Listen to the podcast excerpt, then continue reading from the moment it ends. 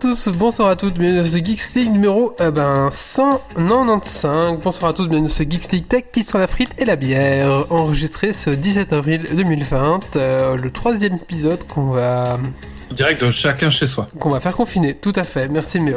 Ce soir dans Geeks League, nous allons parler euh, des news tech, on va parler de Board Game Arena, on va parler de Pipoudou, on va parler des solutions de réception de colis euh, quand vous n'êtes pas chez vous, Euh, on va parler de jeux vidéo avec Méo qui va nous parler de Industries of Titan. of Titan, on va parler de Doom Eternal, on va parler des, écr- des écrans d'ordinateur et bien sûr les coups de cœur, coups de gueule et le Dragon Quiz Point. Alors c'est parti, installe-toi confortablement dans ton fauteuil, tout court,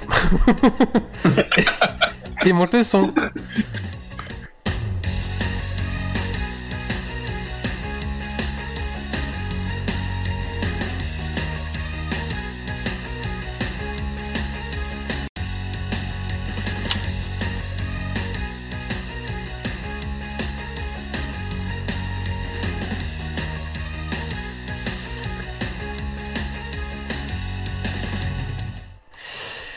Ok, bah écoutez, euh, avant de commencer ce podcast, euh, on va accueillir les chroniqueurs. Bonsoir à tous.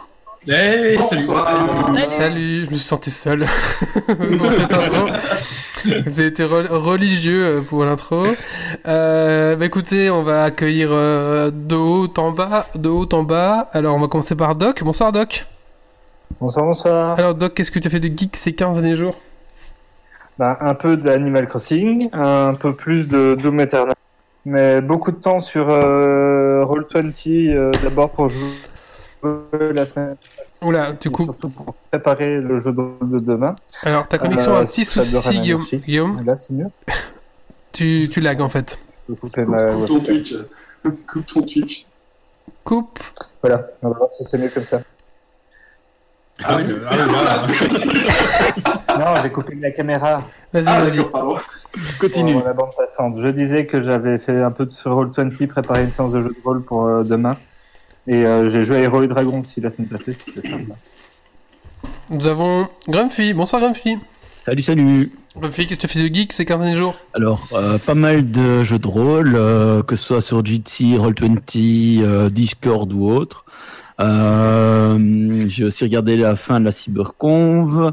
Euh, pas mal d'impressions 3D, un peu de programmation, et puis euh, plein d'autres activités, mais qui ne sont pas geeks.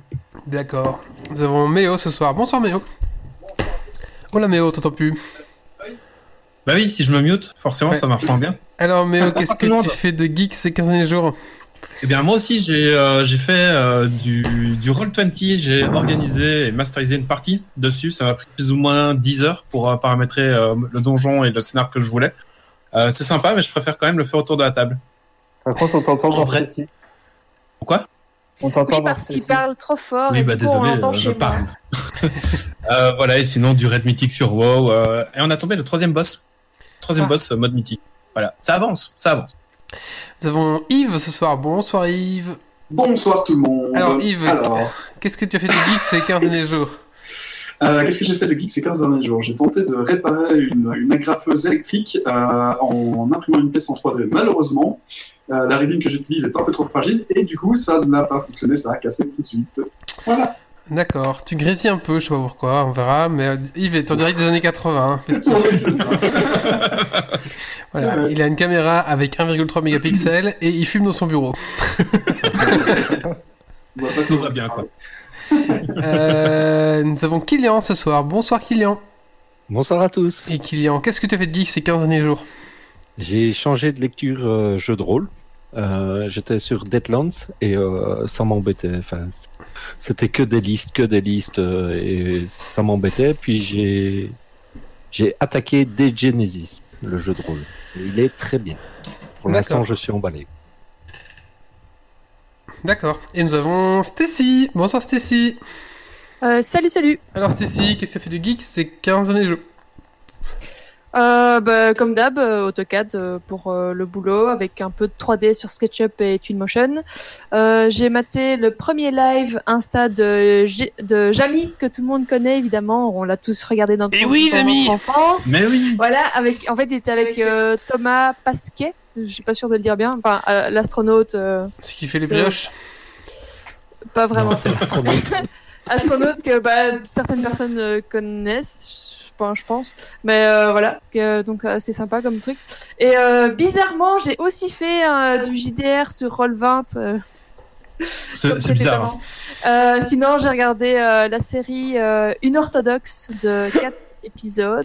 Ça va quand même assez vite, même si c'est quand même 40-50 minutes l'épisode. Euh, je me suis plongée dans Community, qui est une vieille série de 2009, je crois, enfin, qui a commencé en 2009. Euh, sinon, j'ai un peu joué.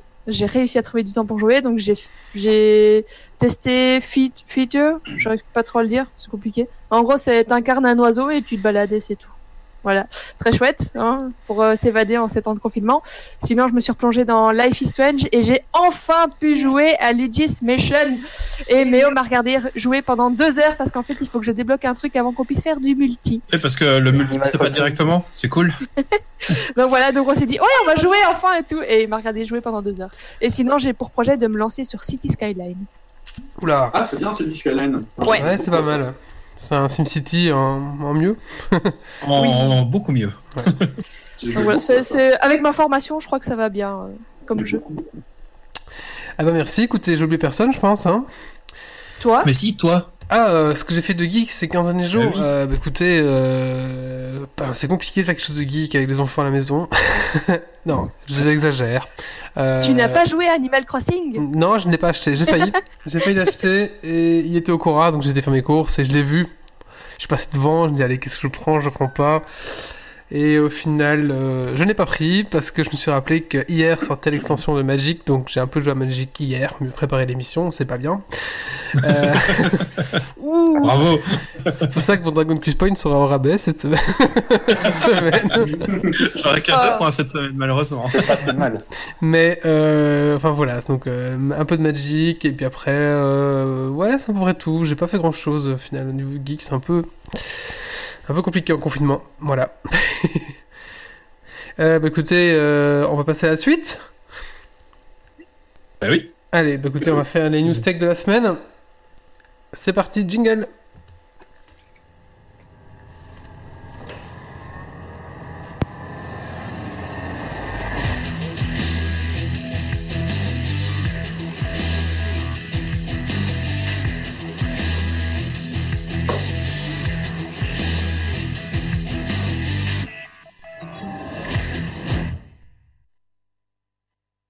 Pardon, j'avais coupé au micro. Pas de, pas de clochette pour les pandas. Les règles de validation des jeux vidéo en Chine sont hyper strictes et passent par un processus long et fastidieux, ce qui peut engendrer un long délai avant qu'un jeu ne sorte là-bas.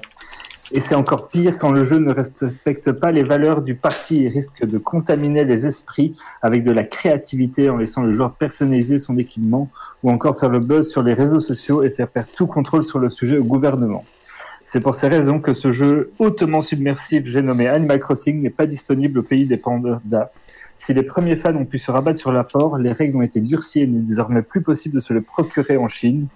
Bon, ben, et toi, Wally, tu l'achètes bientôt, mais t'as déjà répondu. Alors, par contre, j'ai vu des gens qui, euh, en fait, c'était la course.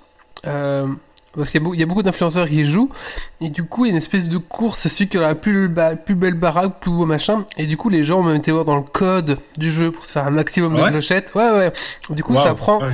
Là où c'est un jeu, en fait, euh, ben, euh, cool, on joue, on s'amuse. C'est devenu un jeu en fait où on doit s- être bah, comme Instagram, qu'on doit s'afficher le mieux possible dans sa maison Animal Crossing, et du coup il y a des gens qui sont très très stressés par ce jeu. Voilà. C'est le jeu du capitalisme, en fait, parce que tu peux acheter des navets que tu revends, enfin, t'as une semaine pour les revendre plus cher, il y a une espèce de bourse. Ouais. Et donc, euh, quand tu joues tout seul dans ton coin, ben, c'est limité, tu essaies de voir quand ça monte un peu et de vendre à ce moment-là. Mais quand tu contactes d'autres gens euh, via Internet ou quoi, ben, il y a moyen d'essayer de vraiment choper quand c'est au maximum et d'aller se vite vite chez les- chez les îles de ces gens-là qui vont te demander évidemment une belle commission pour te laisser venir. Enfin, il y a tout un business derrière. Ouais, ça c'est fou. Alors que c'est censé être un jeu tout tranquille, quoi. Un jeu de chill et, et, et Ouais. pas, pas, voilà, c'est ça. Et justement, pas du tout stressant, quoi. C'est ça. L'ennemi de mon ennemi est mon ami. Les plus vieux d'entre vous se souviennent sans doute avec émoi du premier jeu crossover entre Sonic et Mario, qui marquait la fin de la grande guerre des jeux vidéo et la fin d'une époque, Sega Sega ayant abandonné le marché des consoles. Eh bien, c'est une alliance non moins étonnante dont je vais vous parler aujourd'hui, puisque Apple et Google ont annoncé travailler en- ensemble sur le système de pistage commun afin de tracer les personnes contaminées par le Covid-19. Cette solution est en effet présentée par certains experts comme essentielle pour contenir l'épidémie. Pour l'instant, ce développement concerne surtout les États-Unis. Et sans rentrer dans le débat de la nécessité d'une telle mesure, ça fait un peu peur de se dire que les deux géants de la, de- tech de leur stature s'allient pour mieux nous traquer. Car même si la technologie s'avère essentielle en ce temps de crise, quid de l'après-pandémie, la techno, elle, ne va pas disparaître avec le virus. Tout à fait. Ouais, bah oui. En France, je sais pas si ça va pas. En Belgique et en Europe, je sais pas si ça, ça va être compliqué en tout cas. On a le RGPD qui va protéger un peu. mais- Le silence de la Terre. Les scientifiques et plus particulièrement les sismologues d'un peu partout dans le monde constatent une baisse importante des vibrations de la croûte terrestre aux alentours de la, des fréquences basses de 1 à 20 Hz. Cette observation, faite dans un premier temps par des chercheurs belges de Uccle, s'explique par la diminution des activités humaines. En effet, ce sont les fréquences auxquelles on retrouve le bruit dû aux voitures, trams et autres transports dans les villes. Ainsi, dans les grandes villes comme Bruxelles, le bruit sismique ambiant a été réduit de 30 à 50% depuis le début du confinement. Cette diminution est une opportunité pour les chercheurs qui peuvent alors étudier, voire exploiter des données recueillies dans les villes et habituellement impossibles à exploiter. C'est un peu comme si vous observiez les étoiles et profitiez d'une coupure générale d'électricité pour mieux les voir. En voilà qui vont avoir du travail. Euh, par exemple, nous à Jean-Blou, on a des fans maintenant qui se baladent dans les rues. Ouais. Euh, comme à Paris. Non, à Paris, oui, c'est cette image à Paris. c'est pas toujours vrai les images qu'on voit, mais, Ouais. euh, mais chez nous, ouais, c'est à, à trois rues de, de chez nous, quoi. T'avais des fans. T'es là, ah ouais, la nature reprend vraiment ses droits, quoi. Patato de conférence. Oubliez les reptiliens et théories du complot extraterrestre, la vérité est ailleurs. En fait, vos collègues sont peut-être des patates. En tout cas, c'est la surprise qu'ont eu les collègues de la directrice de People for the American Way lors d'une vidéoconférence avec cette dernière. Elle a activé le filtre patate sur Teams et n'a pas réussi à l'enlever. Ça, plus une employée sympa qui a balancé le truc sur Twitter, créant le, buzz, le buzz, pardon. Mieux vaut en rire qu'en peler. Campelé, Ouais. c'est ça Ouais, ouais. Oh Par mon contre- dieu, quoi. Ouais, faut voir la tête des gens qui étaient en, En vrai, conf en avec vrai elle. t'as pris cette actu juste pour faire cette blague de Pelé, c'est ça? Non, elle est venue après la blague, mais je trouvais ça drôle, la patate. Mais euh, tu vois la tête des gens qui sont en réunion avec elle, qui sont concentrés pour ne pas rire. Ouais. Parce que C'est c'est fort. tu sens que s'ils rigolent ou quoi, ils sont licenciés ou un truc dans le genre. De coup, ils sont super sérieux. Mais tu sens de- un petit rire en coin quand même. Euh, challenge des musées. Je ne vous parle généralement pas des challenges à la mode car la plupart d'entre eux sont généralement stupides, si pas simplement dangereux. Mais cette fois-ci, la mode va à un challenge beaucoup plus sympathique nommé Getty Museum Challenge et qui consiste à recréer un tableau célèbre dans votre salon en vous déguisant, en créant le décor avec ce que vous avez sous la main. Chers auditeurs, si vous essayez, n'oubliez pas de nous envoyer les photos, on les partagera sur Instagram. Euh, en chier pour sa santé. Des chercheurs de l'université de Stanford travaillent sur des toilettes intelligentes capables de détecter des problèmes rénaux, de prostate ou du côlon. Pour se faire une série de capteurs, caméras, intelligence artificielle et ainsi de suite, vont analyser vos selles et urines. Et pour savoir de qui on parle, un capteur biométrique de reconnaissance anale, vous avez bien entendu, est prévu. Oui, oui, anal, sur le même principe que la reconnaissance faciale, ce truc va reconnaître votre anus et ainsi pouvoir identifier euh, qui vous êtes et lier les analyses en cours. Ce serait peut-être un bon outil de sécurité sur les smartphones, ça. Et alors, une petite anecdote à propos du caca. Euh, L'URSS, quand il recevait des invités de marques genre euh, Mao ou les gens un peu comme ça, ils- les cacas des chefs de- d'État étaient redirigés en fait, n'étaient pas et c'était analysé par par des, des, des scientifiques pour voir s'ils n'étaient pas en mauvaise santé ou s'ils pouvaient avoir des informations sur leur caca. Voilà. Eh ben, comme quoi. Amazon ou Pilori. Amazon ne respectant pas les mesures de distanciation sociale, la France impose aux géants de l'achat en ligne de restreindre ses activités aux produits de première nécessité sous peine d'amende. Et ce, tant qu'une analyse des risques et des mesures en, et des me- des risques soit faite, pardon, et des mesures en concertation avec les travailleurs soient prises. Amazon ne va bien entendu pas se laisser faire et a déjà annoncé qu'ils allaient poursuivre les livraisons en passant par leurs entrepôts hors France. C'est ça. Voilà. Euh, et pour les fainéants qui se sont arrêtés au titre des news, la France bloque Amazon. Euh, avant de déverser votre science en commentaire sur Facebook, lisez un peu l'article en entier, puisqu'ici, ce n'est pas une interdiction similaire à celle des commerces réels, mais bien une mesure temporaire le temps qu'Amazon prenne les mesures suffisantes. Tout à fait. Alors je suis d'accord que Amazon doit mettre à- aux normes hein, s'ils sont en test. Enfin, c'est complètement normal. Mais après, les commentaires des boomers qui disent ça détruit les petits commerces. Mais les petits commerces, ils sont détruits depuis les grandes surfaces, de toute façon. Donc ça. Oui, ça. Oui, et puis les commentaires des gens, c'était un peu dire, ah, c'est bien, c'est comme pour les commerces, il fallait, nanana, alors que non, c'est tout le propos. euh, c'est c'est tout ça. à fait temporaire d'ailleurs. Les gens mélangent un peu tout, je suis d'accord avec toi. Mais je suis d'accord qu'Amazon doit se mettre aux normes, mais s'ils le font pas, bah. J'ai broquette, pas quoi. critiqué ça non plus. Bah, écoute, clair. du temps, où moi, du temps où moi j'y étais, il y avait des, des savons euh, à l'alcool euh, un peu partout dans tous les bâtiments, quoi.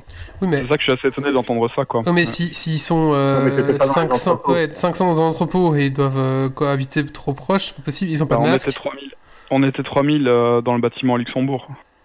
Ouais, mais c'était pas un entrepôt. Voilà, c'est des entrepôts où ils font les paquets, donc euh, ils devaient être un peu plus. euh, Et Mm.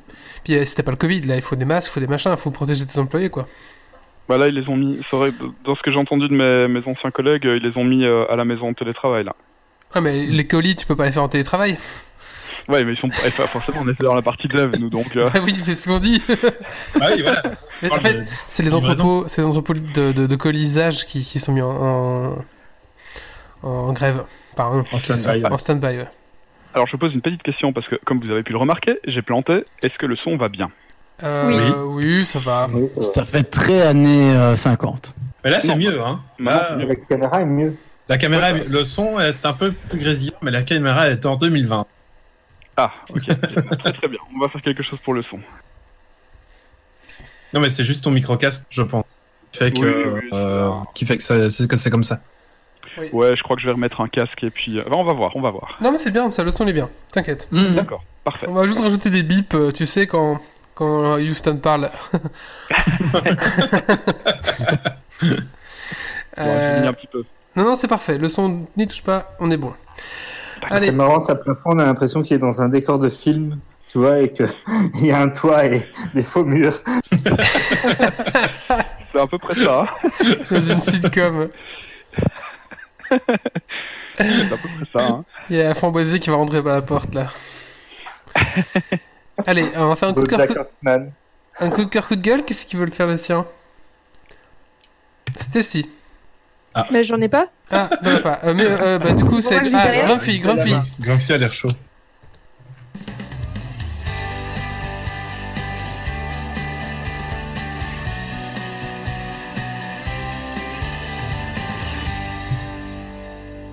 Alors moi, c'est un gros coup de gueule contre Proximus de merde. Proximus de merde, Ça faisait longtemps. c'est l'opérateur principal en Belgique qui est en hégémonie, qui euh, fait ça disant tout pour que les gens en confinement se passent bien, bla bla bla bla. Bref, un beau message marketing. Sauf que derrière, il t'encule bien profond. Et que donc, ben, quand tu leur téléphones pour dire, hé les gars, il y a mon abonnement professionnel qui va bientôt se finir, je voudrais passer sur une carte prépayée. Est-ce qu'il y a quelque chose à faire et qu'ils te disent non, c'est à votre employeur de faire et puis ton employeur te fait ben non, tu dois contacter Proximus et qu'ils se font du ping-pong. Et puis qu'à la fin tu te retrouves sans rien. Et que tu les recontactes et qu'ils te font ah mais monsieur vous devez faire ça. Et que ça ça ne fonctionne pas. Quand tu téléphones au numéro qui t'ont soi-disant réactivé tu tombes sur un message qui n'est pas dans ta langue avec zéro possibilité en 2020 de changer de langue. Hein? Et que tu es obligé de passer par le support pour espérer qu'éventuellement ils veulent bien te répondre et changer la langue et que malgré ça ça fonctionne toujours pas et qu'ils te disent ah mais envoyez un mail monsieur sauf que tu apprends cinq jours plus tard que en fait il y a personne qui regarde cette boîte mail Ah. depuis le début du confinement. Et que donc tu t'excites et que en fonction du réseau social par lequel tu passes et du message de plus en plus hargneux que tu passes ils te répondent de mieux en mieux et donc quand tu finis par les insulter complètement eh ben ton problème il est résolu En gros, t'aurais dû les insulter directement. voilà voor Nederlands, top 1. Voor Ah non mais Nederlands, ça y a pas top Ça y 1. a pas. Voor Nederlands, top 1. Ils te disent juste, il y a.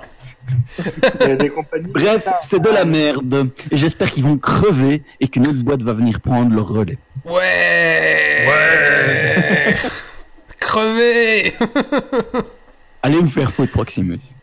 Voilà, rigole la coup de gueule. Ma, ma meilleure amie, elle s'était rendue compte que je crois que c'est un truc d'électricité, son fournisseur. Quand tu allais sur leur site et que tu voulais changer de langue, enfin, ils te demandaient en gros dans quelle commune tu étais. Et si tu dans, un- t'es dans une commune à facilité, tu pouvais mettre en français. Par contre, si tu n'étais pas dans une commune à facilité, le code postal, alors ils te laissaient pas changer la langue, ils te proposaient que le néerlandais. C'est beau ça. Sur un site web. hein. Mm. Oh. Euh, écoutez, on va passer à la suite et on va parler. Euh, Kylian, tu vas nous parler de quoi, Kylian? Euh, des jeux sur Board Game Arena, parce que je suppose que tout le monde est en confinement, il n'a pas l'occasion Oui. de faire du jeu de société avec ses amis. Eh ben, C'est parti, jingle.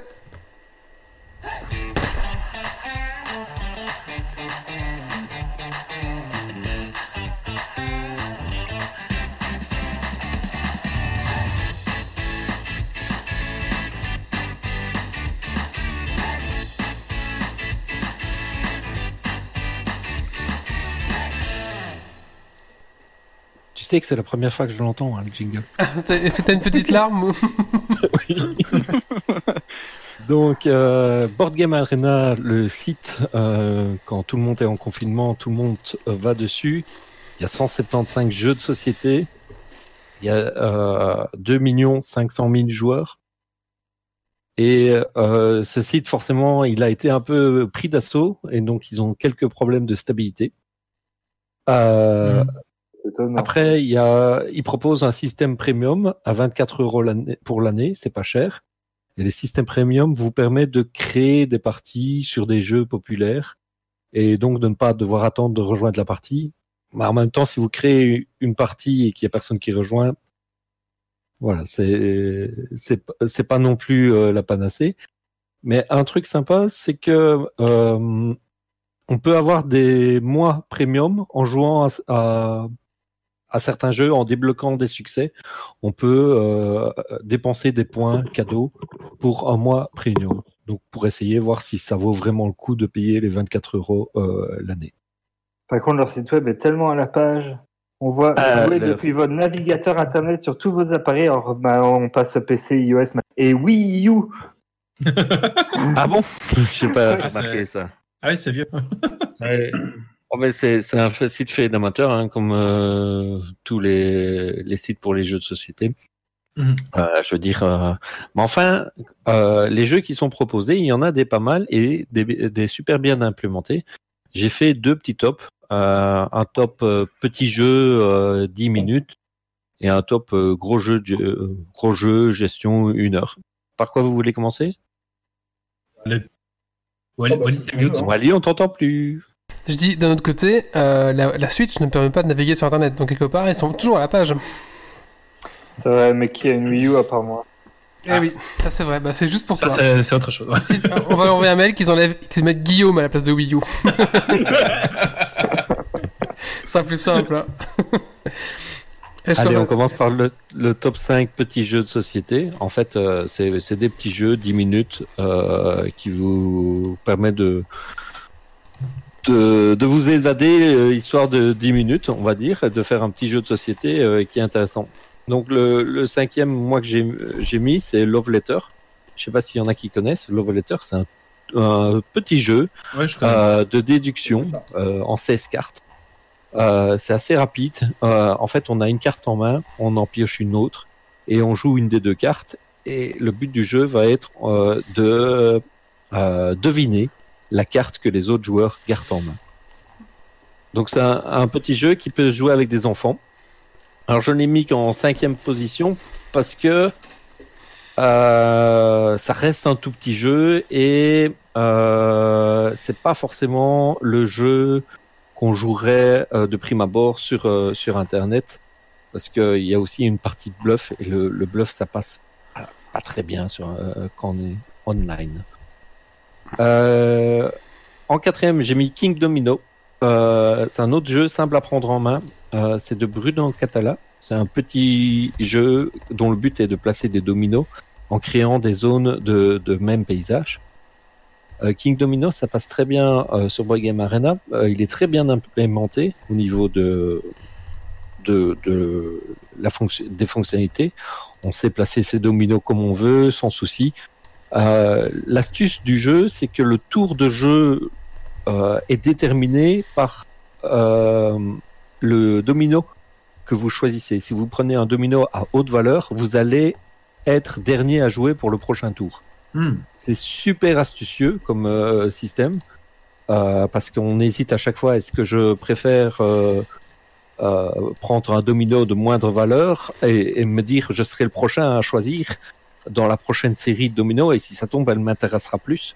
Donc euh, c'est vraiment euh, bien pensé, même en physique, c'est un jeu très bien pensé et, qui n'a l'air de rien comme ça, mais qui, qui offre pas mal de choix stratégiques. Il se joue en 10-15 minutes. Ce que j'ai oublié de dire, c'est que sur BGA, vous pouvez réduire euh, le temps de jeu par rapport à un temps de jeu physique de moitié. Parce qu'il n'y a pas toute la gestion des tuiles, toutes les, tout- tout- tout- toutes les mélanges de pioches, etc.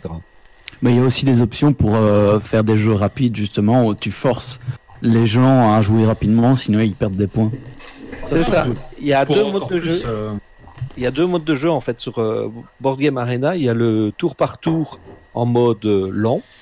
Et là, euh, le- la personne a, a une journée pour jouer son coup. Oh putain, une journée. Voilà.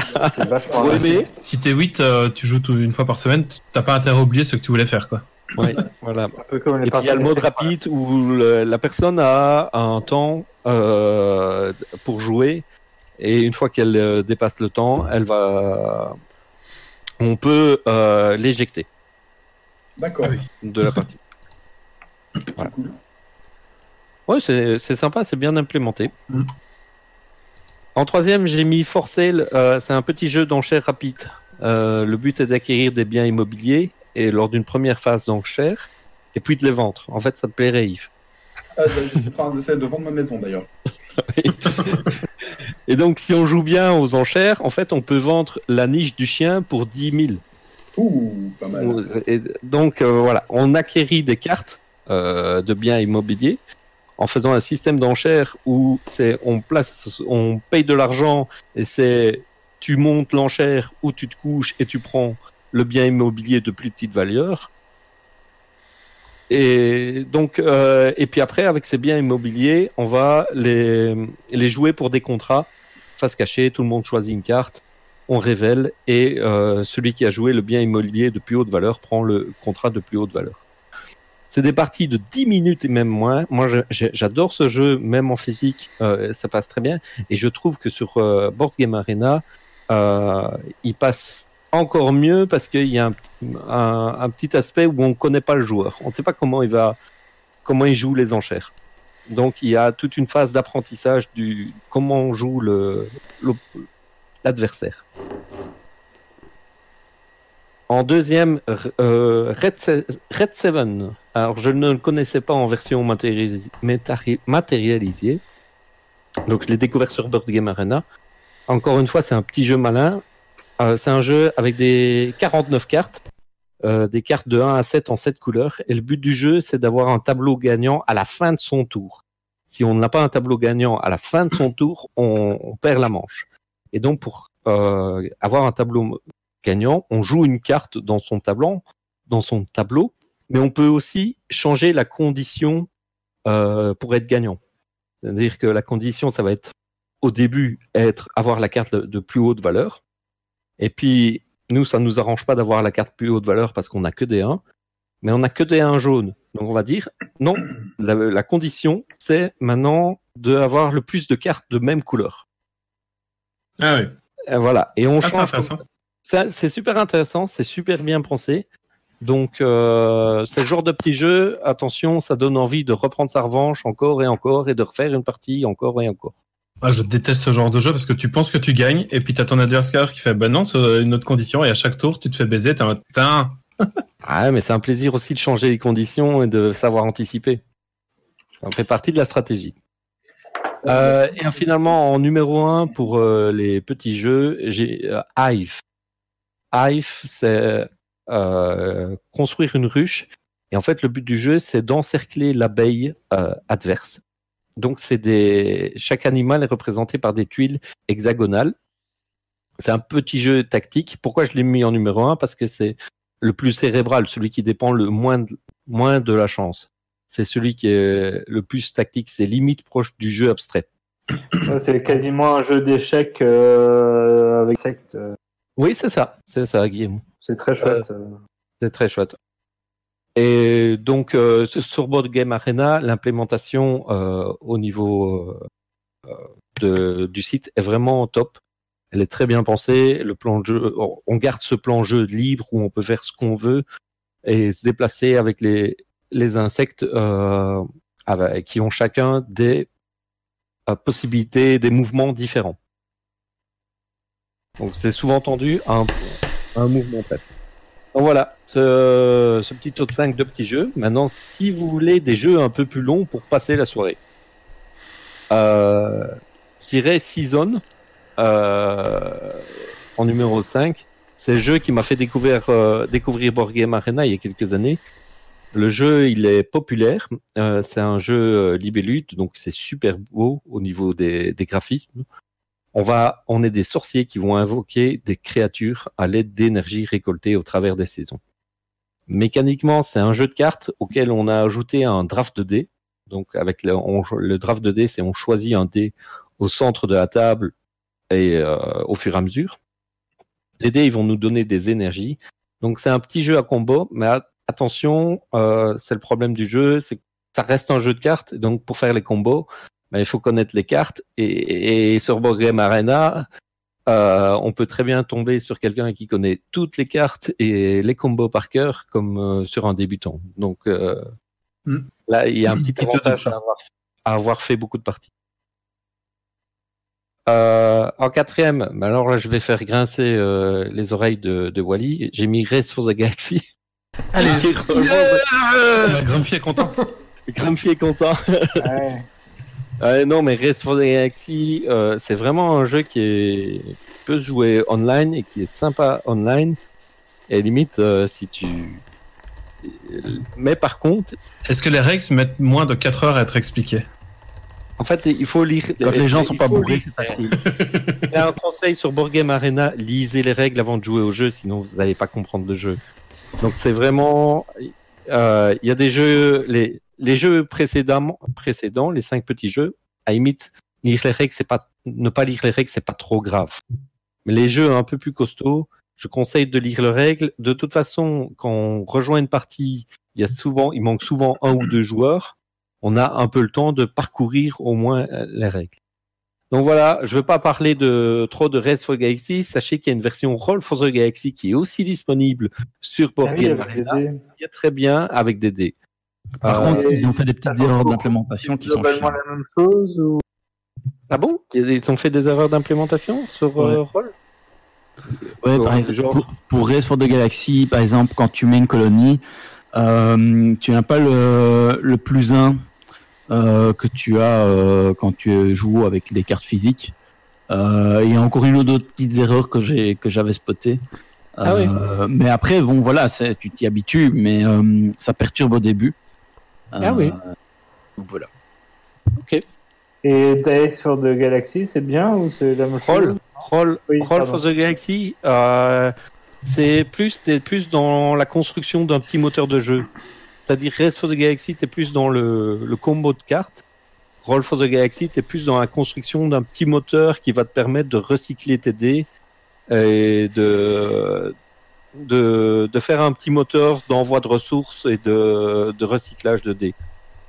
Donc c'est vraiment ça, ça, ça fonctionne vraiment sur le, sur des dés que tu mets sur euh, ton plateau ou dans ta tasse. Et en fait, les, les dés, une fois qu'ils ont été utilisés pour faire une action, tu dois les payer pour pouvoir les relancer.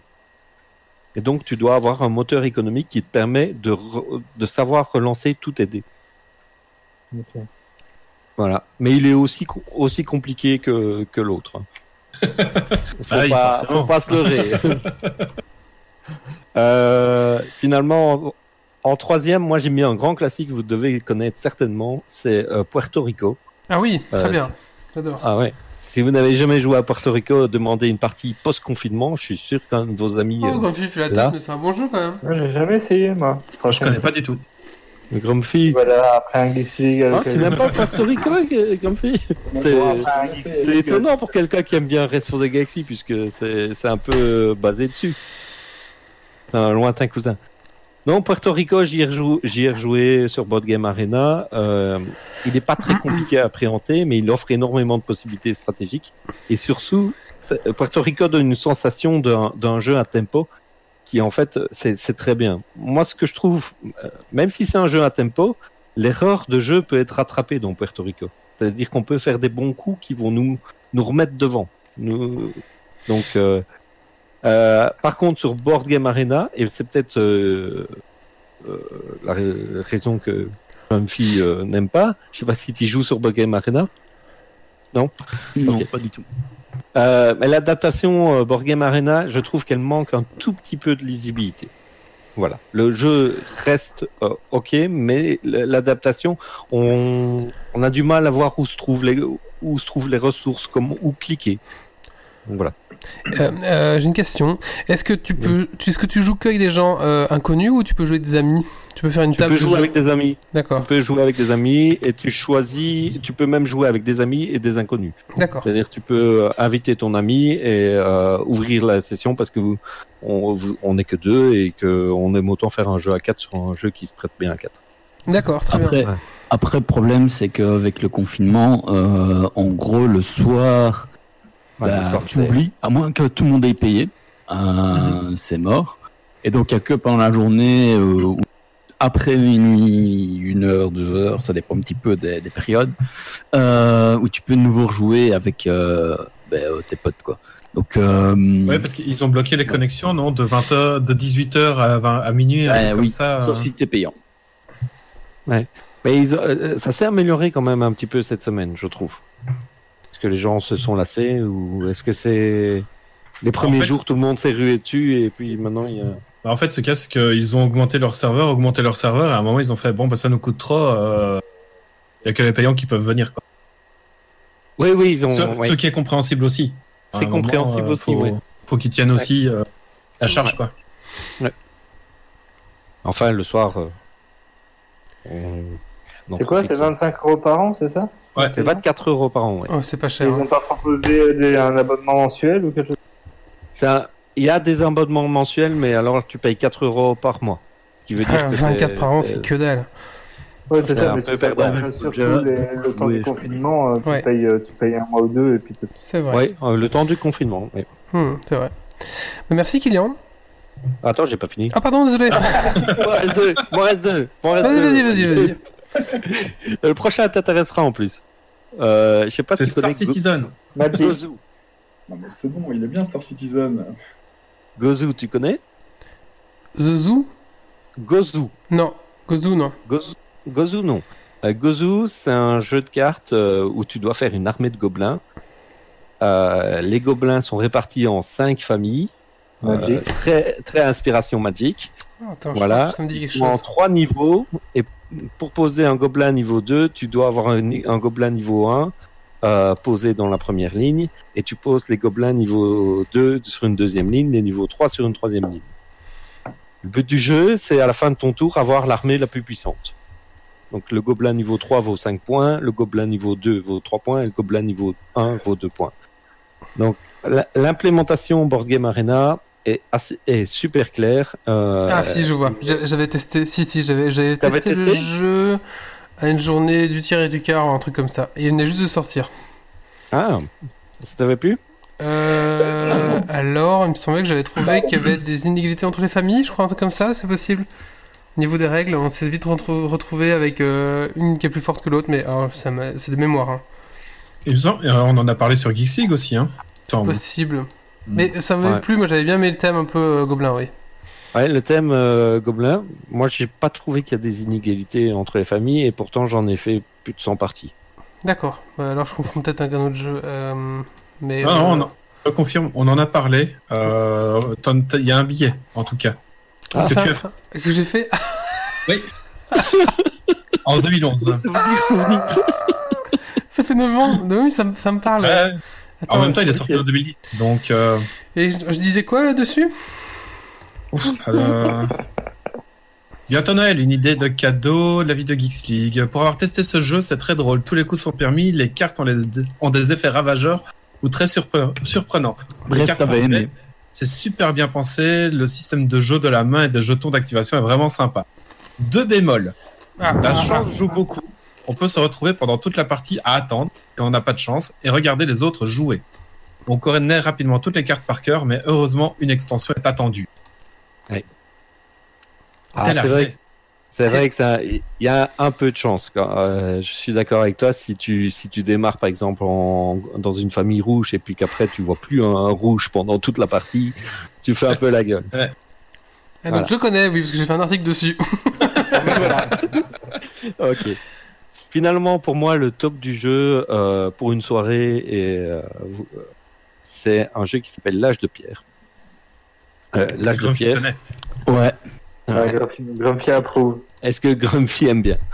Ouais, j'adore. souris. C'est- C'est c'est plus que aime bien.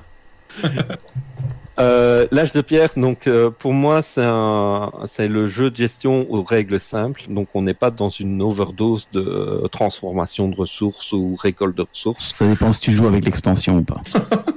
Ouais, ouais, ouais. Mais euh, à la, dans sa version de base, euh, ça reste assez simple. En fait, le principe, c'est qu'on envoie des hommes préhistoriques dans la forêt, dans la carrière, dans la mine d'or. Et en fonction de l'endroit où on, en- on l'envoie et du nombre de, de, de pions qu'on envoie, on va lancer les dés. Donc, le nombre de pions qu'on envoie représente le nombre de dés qu'on va lancer.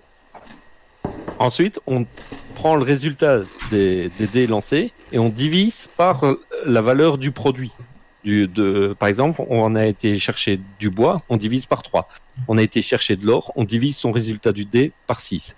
Donc il nous faut beaucoup plus d'hommes pour ramener la même quantité d'or. Et on va aller, avec ces ressources, on va aller payer des, cartes bâtiments ou des cartes, euh, des cartes bonus. Donc il y a vraiment, moi j'aime bien l'âge de pierre parce que c'est vraiment un condensé de, tout ce qui fait un, un jeu de gestion.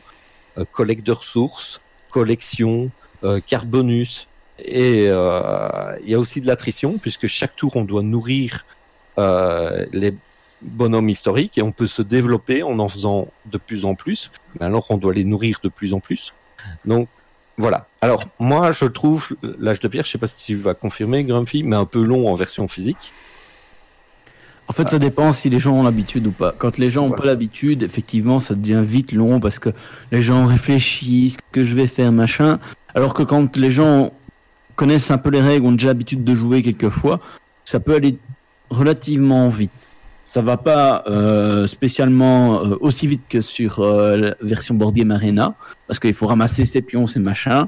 Voilà. Mais tu peux facilement diminuer par deux le temps de jeu. Ouais, c'est ça que j'ai bien aimé la version Board Game Arena, c'est que tu, tu diminues facilement à 60% la- le temps de jeu parce que justement il y a tous ces pions à ramasser, tous ces, toutes ces tuiles et toute ces, cette petite maintenance de, de pions qui est, qui est, qui est enlevée et donc euh, ça, ça devient super fluide. Et ça, Donc ouais, voilà. ça- accélère le jeu, quoi. Ça accélère le jeu. Donc vraiment, euh, board- euh, l'âge de pierre, c'est un bon jeu pour euh, se faire une soirée Board Game Arena avec un, avec. Voilà, voilà, j'ai fini. Merci beaucoup. Désolé, hein, je... désolé. C'est ce que d'habitude je me fie aux, aux notes de l'émission où ça joue, on en est, mais d'accord, bah, désolé. Pas Euh, de souci. Euh, on va faire une petite pause dans ce podcast pour remercier nos tipeurs. Euh, Oui. Merci, merci à notre Jérôme qui est notre nouveau tipeur. Merci à toi. Cardar, Kaoru, Gauthier Folzan, Pirkens, Rems d'Ergonic et Canelef. Merci à vous les gars. Merci, beaucoup. les gars. Merci. Ça aide énormément. Et donc, euh, si vous aimez ce qu'on fait, vous voulez tout simplement nous laisser un petit pourboire, euh, eh ben, vous pouvez aller sur notre page Tipeee, euh, fr.tipeee.com slash geeksleague, et puis vous pouvez nous laisser un petit pourboire, voilà. Merci à vous. Euh, et merci à notre Jérôme qui nous a rejoint. Oui, bah, merci. Yeah, C'est clair, merci. Alors, notre Jérôme, une- Oui, oui, Il oui. faudra peut-être une fois faire un, un épisode où on récapitule un petit peu. Enfin, tu vois, on, on dit, ben voilà, euh, entre les revenus du blog, les, les Tipeee, etc., ben on fait ça comme dépenses, etc. Ah, Parce que c'est vrai que le dernier achat, c'était le Stream Deck, Oui. euh, qui est vraiment super utile. Oui. Euh, Wally veut pas le faire parce que le truc d'avant c'était un vaisseau sur Star Citizen. J'étais pas au courant. Non, non, non, non, c'est pas ça. C'est. euh, c'est. C'est des boosters pour Magic, tu sais. Ah oui. Sur Magic Arena. Euh, ben, un petit coup de cœur, coup de gueule. Qui c'est qu'il a ah, J'en ai un. Eh, mais c'est parti.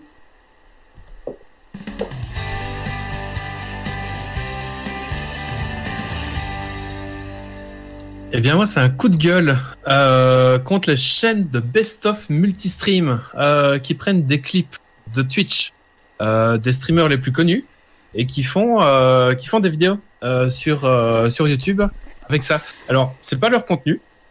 Ils font euh, des OPSP, des sponsors, ils se font full tune, full vue avec, et après ils se plaignent que euh, les- leurs chaînes se font striker.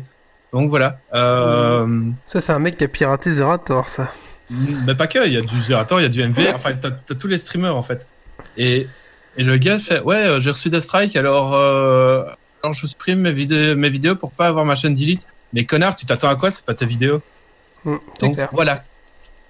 Il y avait une vidéo, euh, il y avait un truc avec ça où tu avais euh, des chaînes YouTube qui mettaient plusieurs morceaux de musique différents dans leurs vidéos, genre une quinzaine de morceaux différents, comme ça les ayants droit, eux, ont pas le, ont pas le retour, mais les ayants droit se battent, et du coup, euh, ils savent pas à qui donner l'argent euh, qui est récolté par la vidéo. Ouais d'accord mais euh, Mais bon, ici, Ah. c'est- du vol de contenu. on est Ouais, d'accord. Après, tu vois, si une chaîne a les accords de tous les streamers pour faire ça et qui monétise sa vidéo avec uniquement la monétisation YouTube, alors je vais pas dire connard euh, meurt, mais enfin pas, pas, pas à ce point-là, mais parce qu'il a l'accord de tout le monde. Mais là, il a- les chaînes n'ont aucun aucun accord et, euh, et ils se plaignent euh, qu'ils se prennent des strikes. C'est n'importe quoi. On peut choper le contenu comme ça facilement sur Twitch? Oui, ah oui, oui, complètement. T'as as des clips et tu peux télécharger euh, les clips euh, très très euh, facilement. D'accord, très bien. Donc voilà. Ok. Et en plus, et en plus, quand tu regardes la description, il est là. Ah, Envoyez-moi euh, les clips euh, que vous aimez bien. Donc le gars se casse même pas le cul à chercher les clips. Donc voilà. D'accord. Et quand tu regardes deux trois euh, vidéos qui sortent le même jour ou la même semaine ou On quoi, l'arrête plus. en fait c'est On sent qu'il les a beaucoup regardés. Hmm. hein. Mais en fait, c'est euh, les enfants de la télé, mais version Twitch, quoi.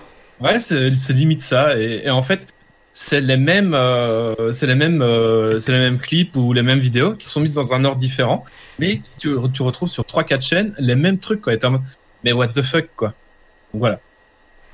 Donc si ça se trouve c'est le même, c'est le même gars qui fait ça. Possible, hein, ouais. Merci, Ouais. mais en tout cas, pour ce coup de gueule. Ouais, ça me fi- saoule. Finis-le comme euh, Grumpy, vas-y. Vous me cassez les couilles. Il avait dit ça, Grumpy? Alors Ouais. j'espère que vous allez mourir. Voilà. Ouais. Allez crever Proximus. Allez crever les Twitchers qui font, les YouTubeurs qui prennent des trucs Twitch, des, Tellement. des stars de Méo. Mais Allez. non. Allez, arrêtez de piquer le travail de Zerator, vous avez compris? C'est moi qui fais ce best-of, ok? Pas seulement moi. Allez, on va passer au sujet suivant, et c'est un petit sujet sur la réception de colis.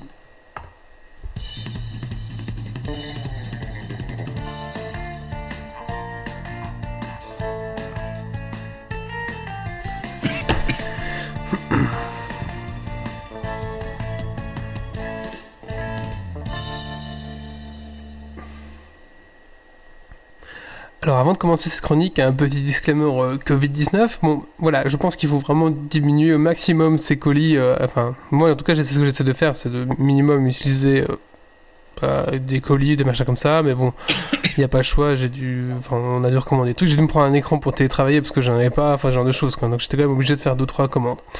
Et du coup, ça m'a donné l'idée de sujet euh, qui sera plus valable après euh, le confinement, mais en tout cas, je pense qu'il sera, il sera toujours bien, voilà. Euh, donc rien, rien, que plus frustre- rien de plus frustrant que de recevoir ce petit papier euh, blanc et rouge pour les Belges.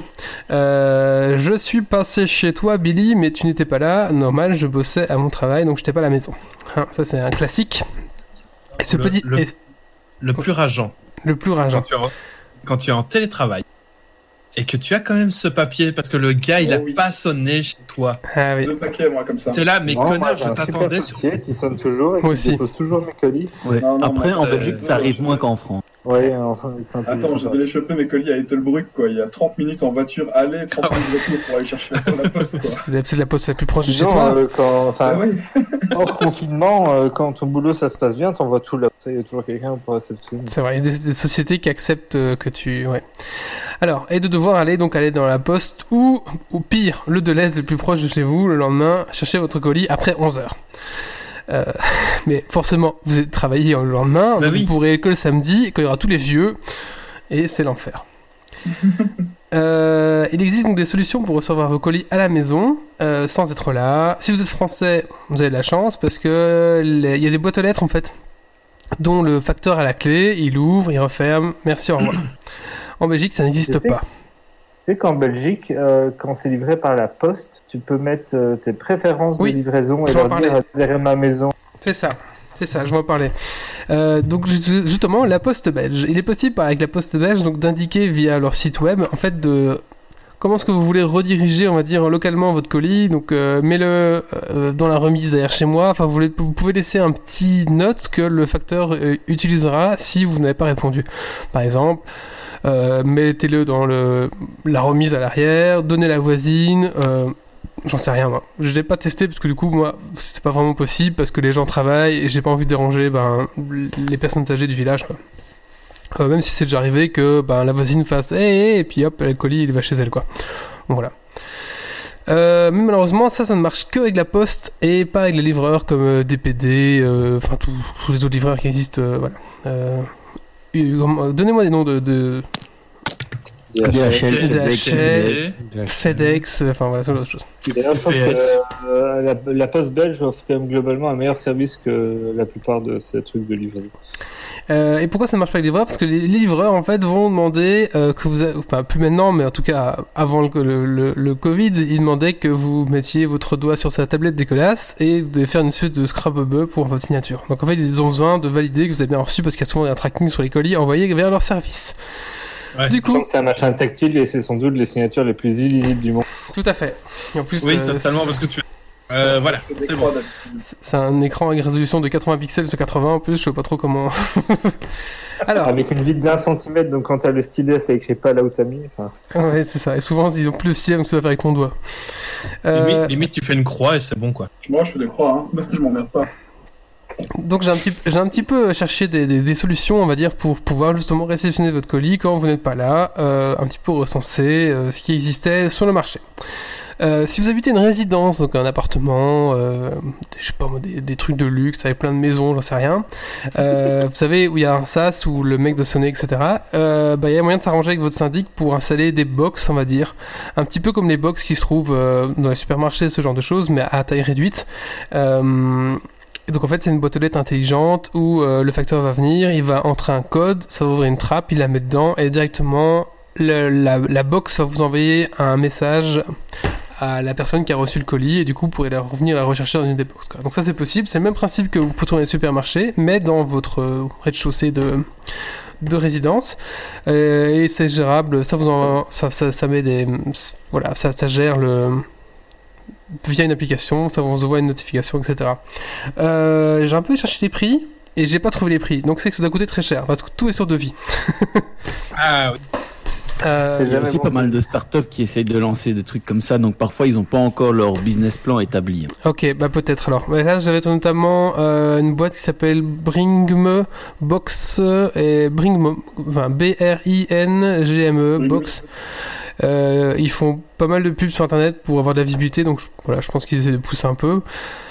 Euh, bon, ce genre de boîte, donc voilà, ça coûte très cher et c'est juste vraiment pour les résidences, quoi, ou pour les grosses entreprises, peut-être, je sais pas. Alors, euh, la solution la plus simple la moins coûteuse, c'est la grosse boîte aux lettres. Qu'est-ce que c'est? Tout simplement, c'est une grosse boîte aux lettres avec un double clapet. On va dire quand vous ouvrez euh, le, la, la porte, le, petit clapet, ça va, enfin, un petit peu comme le principe du distributeur. Vous savez, quand vous ouvrez le- la trappe du distributeur pour prendre votre boisson, ça en ferme une autre pour pas qu'on puisse mettre la main pour attraper les boissons dans le distributeur. Vous voyez un petit peu le principe? Voilà. Ouais. Donc c'est le même principe, mais à l'envers pour une, une boîte aux lettres, quoi. Alors, euh, plus ou moins euh, gros euh, que vous le voulez, plus, en quelle matière aussi que vous voulez, ça va coûter entre 3 30 euros et 800 euros. Alors les boîtes aux lettres, ça vous euh, rien et, euh, et la folie. 15 000, quoi. Ouais. C'est vraiment. Donc voilà, ça va entre 30 et 800 euros, j'en ai trouvé à 800 balles. Voilà. Encore 800 euros, je pense que euh, y a moyen de trouver pire. Enfin, Oui. encore plus cher. Ouais, je- je- 800 euros, elle fait euh, 3 mètres euh, sur 3. de votre Non, mais elle est en pierre du pays, euh, sais, un truc comme ça, c'est. Voilà. Ok. Euh, En marbre Non, pierre, oui, c'est- c'était en pierre bleue, j'avais vu un truc comme ça. enfin, du coup, après, les lettres, c'est un, c'est un- voilà. Oui. C'est un marché spécial. C'est un marché, ouais, c'est ça, un peu spécial, je pense, parce que c'est- c'est- les prix ils sont affolants. ouais, ouais. Euh, donc ça, bah, ça marche bien pour la poste, etc. Mais dès que le livreur va avoir besoin de signature, euh, bon, parfois il va quand même le foutre et il n'aura pas besoin de signature, voilà, mais il peut avoir des chicaneux, et à ce moment-là, ils le mettront pas et ils reviendront vous déposer plus tard. Euh, deuxième solution, c'est la grosse boîte aux lettres connectée. Euh, en fait, c'est le même principe, sauf que euh, il y a une petite sonnette sur la boîte aux lettres avec une webcam et euh, tout simplement, quand le facteur arrive, vous pouvez lui ouvrir vous-même la trappe euh, de votre boîte aux lettres qui pourra refermer et elle va se reverrouiller derrière vous. Euh, voilà, et une autre personne peut venir euh, avec euh, un code, récupérer le colis à votre place dans votre boîte aux lettres à vous, donc vous pouvez un peu, voilà. Là aussi, on- les prix, on arrive déjà entre 150 et, et très cher, quoi. Mais ça commence à partir de 150 euros, en sachant que suivant comment vous l'alimentez, en panneau solaire ou, ou en connexion directe, enfin avec un, un câblage, ça va coûter plus ou moins cher, quoi. Euh, maintenant, voilà, c'est une qui marche avec des connexions, des applications, ce genre de choses. Alors, euh, maintenant la version euh, officielle, on va dire, qui est un peu soutenue par tous les livreurs. Enfin, en tout cas, c'est la seule que j'ai trouvée qui était vraiment un peu soutenue officiellement par tous les, les- services de livraison en Belgique. Je parle en Belgique, désolé pour les Français. C'est la boîte qui s'appelle Parcel Home.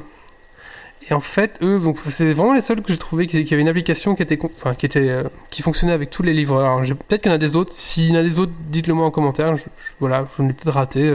J'ai- vraiment cherché, mais j'ai pas trouvé. Et en fait, c'est euh, ce- cette boîte, c'est une nouveau une grosse boîte aux lettres avec une trappe qui s'ouvre quand le facteur vient. Il doit taper un code que euh, Parcel Home lui fournit. À ce moment-là, si c'est le bon code, la trappe s'ouvre, il met le colis, ça se ferme, et puis vous, vous recevez une notification. Euh, et ça aussi paramétrable avec votre smartphone, etc.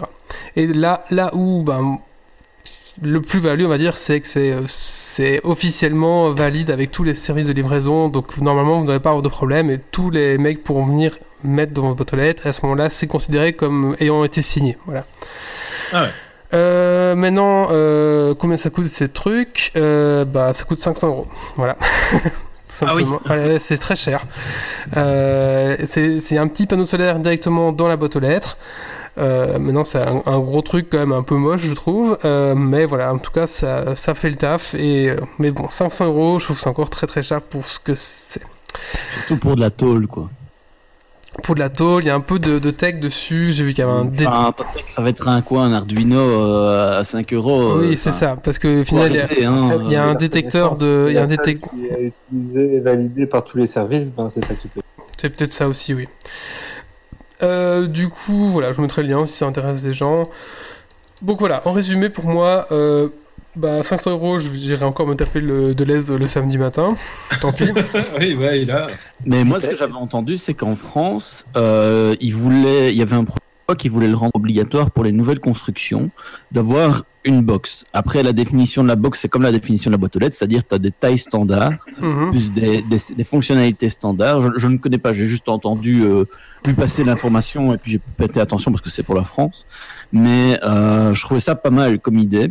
Euh, parce que ben, au final, euh, le commerce en ligne, quelque chose qui ne fait que commencer euh, et qui, je pense, va prendre de plus en plus d'ampleur. euh, Enfin, on, le voit dans, dans toutes les situations. Donc, euh, c'est quelque chose qui peut être intéressant. La seule chose qu'il y a, c'est qu'il faut effectivement éviter d'avoir des des trucs qui vont nous coûter 500 euros parce que c'est stupide. C'est ça.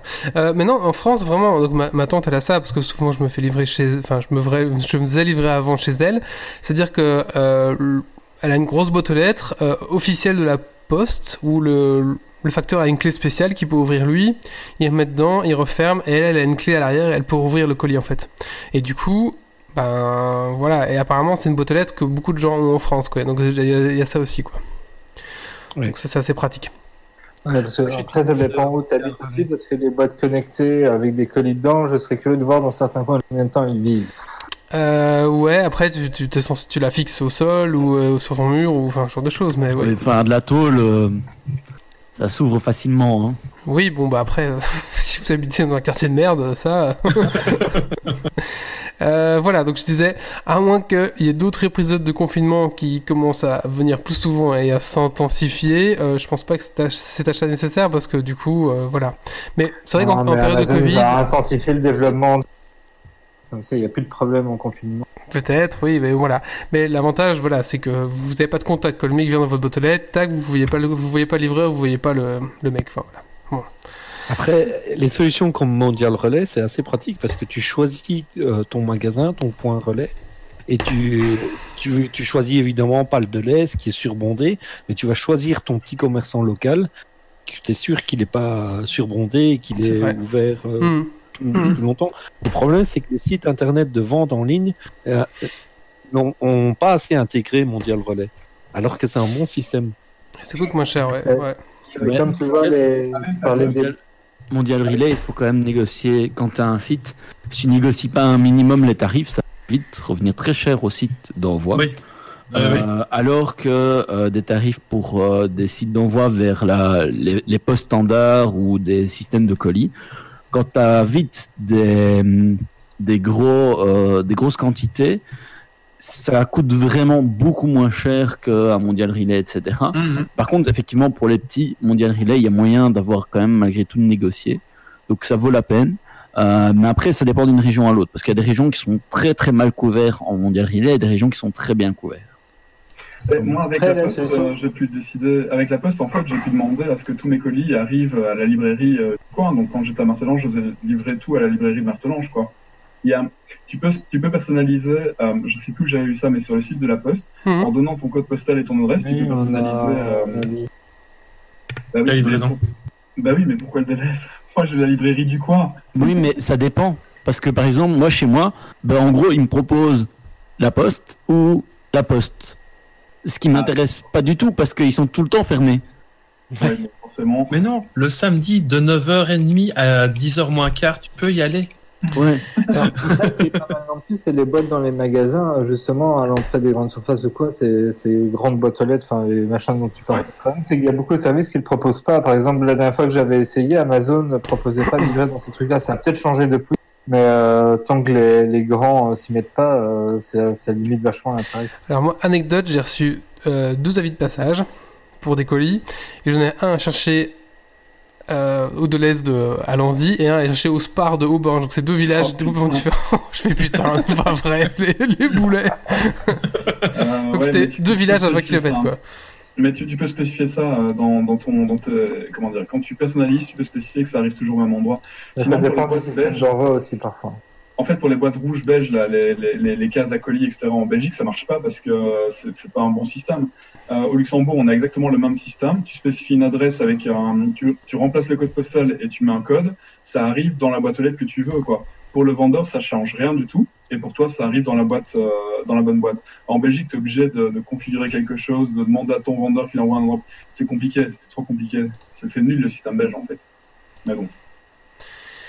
Bah écoutez, voilà, c'était une petite chronique là-dessus. Je vois que ça, ça a fait le débat. c'est pas mal. On va passer à la suite. Euh, un petit coup de cœur, coup de gueule qui s'y colle? Eh Guillaume. Ben, moi, je continue dans les coups de gueule euh, contre Black Book Edition, justement, qui faisait plein de promos sur ces PDF euh, de jeux de rôle. Et en fait, ils ont bloqué leur PDF contre la modification. Ce qui veut dire que quand sur ton Mac ou sur un autre outil, tu veux annoter ton PDF, tu ne peux pas parce que le PDF le bloque.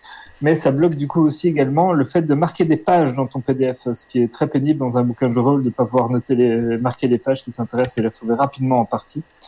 Et donc voilà, donc c'est comme toujours avec les DRM, hein, donc c'est l'utilisateur honnête qui se fait qui se fait un peu avoir euh, parce que si Qui tu se baiser, tu peux le dire. c'est ça, que si tu avais été choper leurs bouquins euh, en download illégaux euh, à droite à gauche, ben, tu te ferais pas chier avec des DRM et tu serais pas bloqué dans ton utilisation. Donc je vois pas du tout l'intérêt de faire Ah ça. ouais, quand même. Et, euh, et voilà, et ça fait chier. Et coup de gueule contre eux euh, sur leur PDF.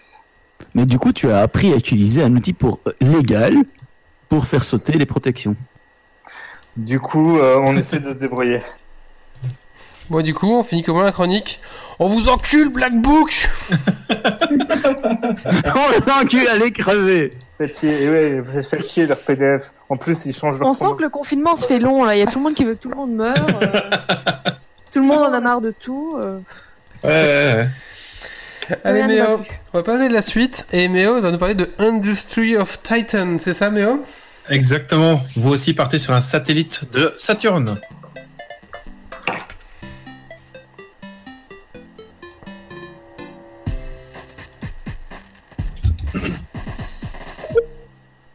Pour une fois que je fais une intro avant que tu lances le jingle, tu le lances pendant que je parle. Bah. Ça arrive. Hein. Donc. Euh, Industry of Titan euh, est un jeu euh, développé et édité par Brace Yourself Games et c'est sorti le 14 avril euh, 2020, donc euh, il y a ce mardi-ci. Euh, et euh, je l'ai vu annoncé il y a un gros gros euh, bout de temps déjà à l'E3. Et donc j'étais là, oh, il faut trop que je joue, c'est quand? Et donc euh, j'ai reçu le mail il y a un mois en mode, hey, il sort le 14 avril. J'étais là, yes, trop bien, enfin. Et donc qu'est-ce que c'est? Euh, C'est un city builder où en fait la Terre étant polluée, l'humanité a décidé de, de partir sur le plus gros satellite de Saturne afin d'y apporter son capitalisme abusif où vous exploiterez les ressources humaines et aussi celles du sol. Vous euh, devrez placer des humains aussi devant des écrans où des pubs passent non-stop pour générer de l'argent. Ce qui vous permettra de débloquer plusieurs bâtiments pour faire et aussi pour faire évoluer votre votre ci- cité, j'allais dire. Oui, votre cité, euh, faire évoluer vos bâtiments, euh, etc. Il y a également une gestion de la pollution euh, à faire, car qui dit humain dit déchets. Et il faudra euh, les brûler pour s'en débarrasser Le beaucoup. raccourci rapide, mais il peut être valable. Pardon? Non, rien. Euh, J'ai pas entendu en fait. J'ai le raccourci est rapide, humain égale déchet, mais il peut être valable. Voilà, c'est ça. Et euh, ben voilà, le fait de brûler vos déchets, ben, ça réduira la santé de vos employés qui s'occupent de l'incinérateur, euh, Il y a etc. des gens qui ont aussi essayé de brûler les humains, mais c'est moins. Et ça fait plus de déchets, ça fait plus de pollution. Euh, donc voilà, il y a pas mal de, de soucis à générer, générer par nous-mêmes qu'il faudra gérer, qu'on a tou- toujours besoin de plus de gens, de plus d'employés, mais etc., etc. Euh, pour le moment, c'est une agréable découverte, euh, mais qui ne propose que très peu de contenu. En une soirée, on aura fait le tour, mais il y a pas mal de promesses et une roadmap euh, qui est prévue sur un an, pré- qui promet euh, d'ajouter énormément, énormément euh, de choses. Cependant, l'ambiance assez euh, assez caustique euh, proposée est vraiment excellente. Bref, un bon city builder en devenir. C'est disponible sur Epic Games Store à 25 euros pour le moment et il prévoit une sortie en 2021 sur Steam. Et donc, euh, donc voilà, c'est très chouette comme euh, comme jeu et euh, je pense que personnellement je vais refaire une euh, un début de cité euh, après avoir exploré euh, pendant une soirée. euh, J'en perds mes mots. Suivi euh, le tutoriel pendant une soirée. Euh, et, euh, et après avoir euh, suivi le tuto, t'es en mode ah mais j'aurais pu faire ça, pu faire ça euh, directement. Donc, le tuto est bien, mais pas complet non plus. Mais ça veut dire, est-ce que tu as fini de refaire WoW dans les Tech Non, euh, je le fais la semaine prochaine. je continue la semaine prochaine. Il y a Dergonic qui dit tester et approuver sur le chat. Ah bah, tant mieux alors. D'ailleurs, en parlant de jeu, Méo, qu'est-ce que tu fais gagner aujourd'hui Je gagner- fais gagner Under Hero, qui est un euh, platformer 2D euh, assez nerveux apparemment. Donc voilà, Voilà, Si ça vous intéresse, restez avec nous jusqu'au Dragon Quest Point. exactement. Dans les jeux. Moi, j'ai acheté Green Hell, il va falloir que je le commence celui-là. Ah ouais, Eh ben écoutez, on va rester dans le jeu vidéo puisqu'on va parler de Doom C'est Doc.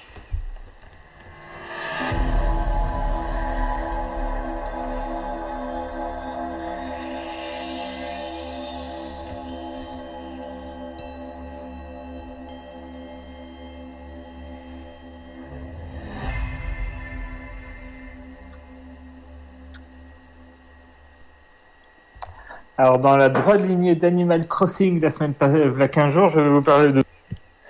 C'est tout, aussi- Euh, tout aussi calme et reposant. C'est tout à fait complémentaire pour le confinement. hein. Animal Crossing, c'est l'antidépresseur, euh, c'est c'est la calme et la tranquillité. Et Doom, c'est le défouloir quand on est coincé chez soi et, et qu'on a envie euh, de s'énerver un peu sur quelque chose. Alors, est-il besoin de présenter Doom? Euh, bah, Je vais le faire quand même. Doom, c'est quand même une série qui est sortie en 93 euh, de FPS, qui était sur DOS à l'époque. Et ensuite, ça a été adapté sur moult plateformes. C'est, ça a été un jeu très pré- précurseur au niveau des graphismes 3D, du mode multijoueur en ligne, de la création de niveaux, et ça a marqué son genre, puisqu'on a longtemps parlé de Doom-like pour parler de ce type de jeu.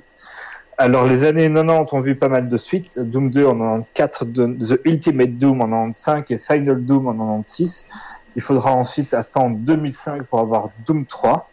Mais c'est la série qui va nous intéresser au niveau de Doom, c'est le reboot de 2016, puisqu'en 2016, Doom est ressorti avec un vrai retour aux sources au niveau euh, des packs de soins et ainsi de suite, j'en parlerai après. Et donc Doom Eternal qui est sorti euh, fin mars de cette année. Celui de 2016, c'est pas celui dont Méo avait parlé euh, Ouais, si, si, tout à fait. si, si. Je sais pas avec Euh. Doom a même connu assez de succès pour avoir quelques euh, produits dérivés. Film Doom en 2005 euh, qui se laisse regarder, hein, il a 5,2 sur MDB. Et euh, sa suite Doom Annihilation sorti en 2019. Euh, et là, je pense qu'il est un peu plus euh, oubliable. Ben, c'est le film dont le colloque nous avait parlé, euh, celui de 2019. C'est vrai ouais, ouais. euh, Pendant une minute du colloque. Je me souviens plus. Alors, Doom, c'est un FPS tout à fait nerveux, gore, sanglant et énervé. D'ailleurs, métalleux euh, se colle tout à fait au titre hein, et permet vraiment de se plonger dans l'ambiance. Euh, c'est un FPS avec un côté euh, un peu à l'ancienne, j'ai envie de dire, puisque dans beaucoup de FPS modernes, on va prendre des dégâts, clignoter rouge quelque temps. Si on arrive à se mettre un peu à l'écart de l'action, on va récupérer automatiquement des points de vie. Euh, dans Doom, que dalle. Il va falloir trouver des packs de soins dans le terrain ou faire d'autres actions que je vais expliquer après pour vous régénérer. Euh, et donc trouver ces soins sur euh, la map. Parce que oui, dans Doom, vous avez trois jauges qu'il va falloir garder à l'œil. C'est donc votre vie, euh, votre armure, qui au final est vraiment une seconde barre de vie, mais qui se remplit d'une façon différente. Puisque si vous tombez dans un précipice ou autre, ça va aussi d'abord vous retirer l'armure avant de vous retirer vos points de vie. Donc c'est vraiment juste une barre de vie secondaire.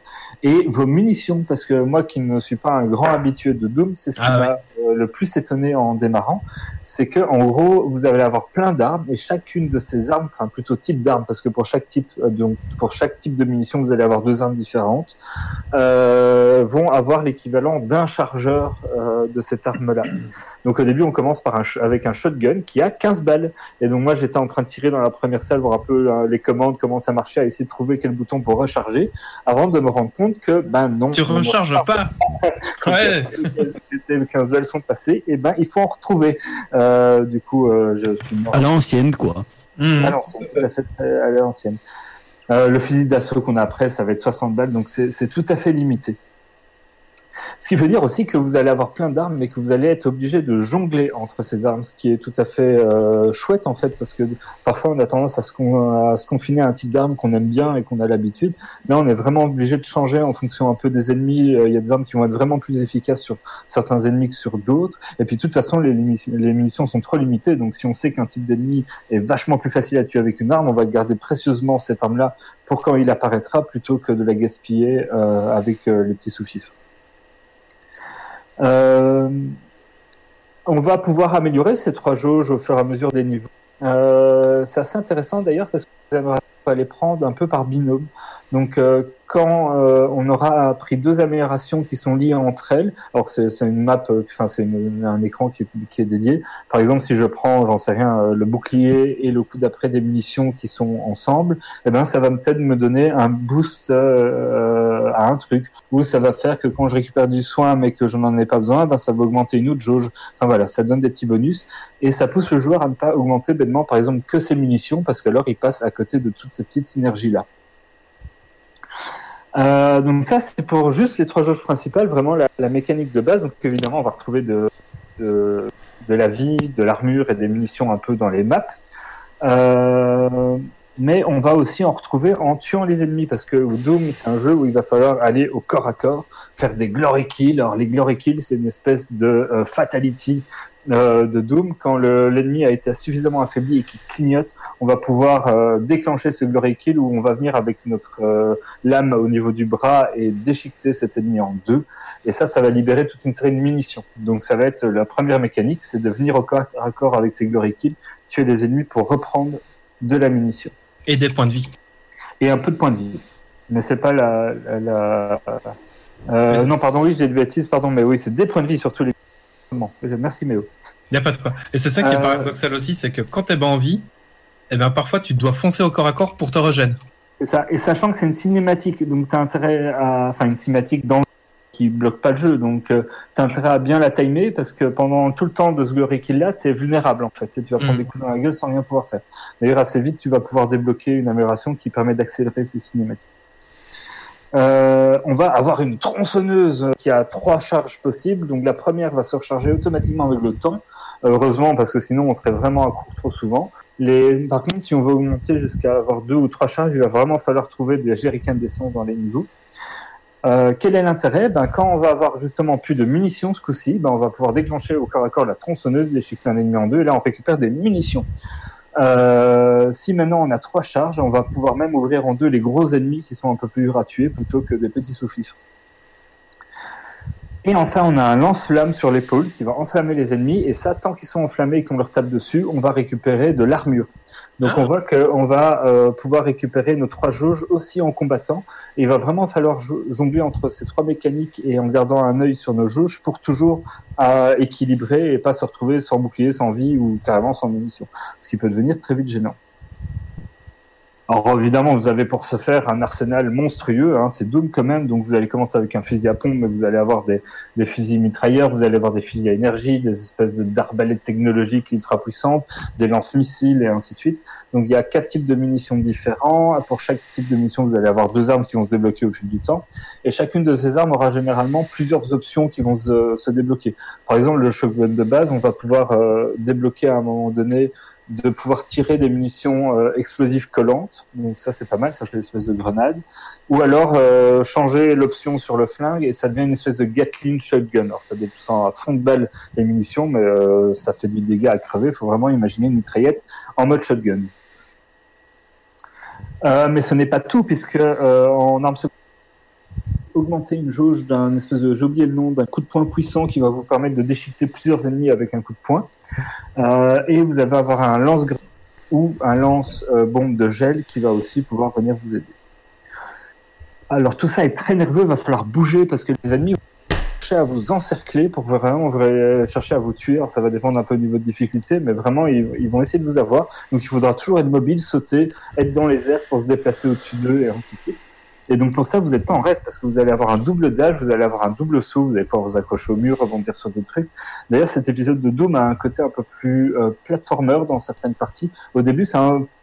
Enfin, j'ai perdu quelques points de vie là-dedans parce que euh, pas toujours évident à prendre en main en mode FPS, mais on s'y fait vite et c'est encore rigolo de sauter à travers les niveaux comme ça. euh. Voilà. On dirait que tu découvres Doom en fait, que t'as Ah, jamais joué aux anciennes versions. C'est ça qui est drôle. Je découvre complètement Oui, oui, Doom, oui. mais je l'ai dit. Est-ce que tu as bien aimé le jeu finalement? Non, mais j'aime beaucoup, je me défoule dessus, c'est génial. euh, Apparemment, ils ont bien façon, amélioré la pas le seul partie. euh. Non, vas-y. Je disais qu'apparemment, ils ont bien amélioré la partie euh, lore, on va dire. Oui, j'y viens après. Ouais. Ok. Parce que Euh, parce qu'on arrive à l'exploration des maps. Et donc oui, bon, euh, quand vous explorez une map dans Doom, en gros, vous allez avoir deux types de zones différentes. Soit vous êtes vraiment dans une zone arène où il faut tuer plein d'ennemis, avec des petits ennemis qui vont ripoper jusqu'à ce que vous ayez tué les gros ennemis de la zone, et euh, vous n'allez pas pouvoir en sortir, va falloir survivre jusqu'à avoir tout tué. Si vous mourrez, il va falloir recommencer. Soit vous êtes plus dans des couloirs de l'exploration à essayer de trouver des objets cachés, et ainsi de suite. Là, il y aura aussi des ennemis, mais beaucoup moins. Euh, donc vraiment, on alterne un peu entre les deux zones. Et les, les- sur la sur map, d'ailleurs, c'est tout à fait euh, explicite les, zo- les zones dans lesquelles vous allez rentrer où il y aura plus un combat d'arène comme ça à réaliser. C'est une amélioration par rapport au 1. Parce que, enfin, au 1, j'entends celui de 2016. hein.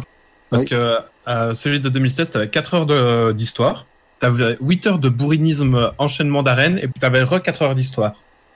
Ah oui, oui, oui, non, là on a ça faisait, euh, tout un- des couloirs, on attend temps des arènes, puis il y a des couloirs, il y a de l'histoire, il y a du lore. donc- Ouais, mais là, t'avais 8 heures de, de, de gunfight, en fait. Et rien que, que ça, quoi. Ah oui. Donc tant mieux, tant mieux qu'ils aient amélioré ça. Ben, D'ailleurs, dans, dans les secrets cachés du jeu, on va retrouver ben, des vies supplémentaires. Bon, si vous perdez toutes vos vies, vous, vous allez redémarrer euh, le dernier point de sauvegarde précédent. Donc, ça va être soit au début de la phase d'arène, soit au début de la phase d'exploration. Euh, seul problème, c'est que les vies réapparaissent pas.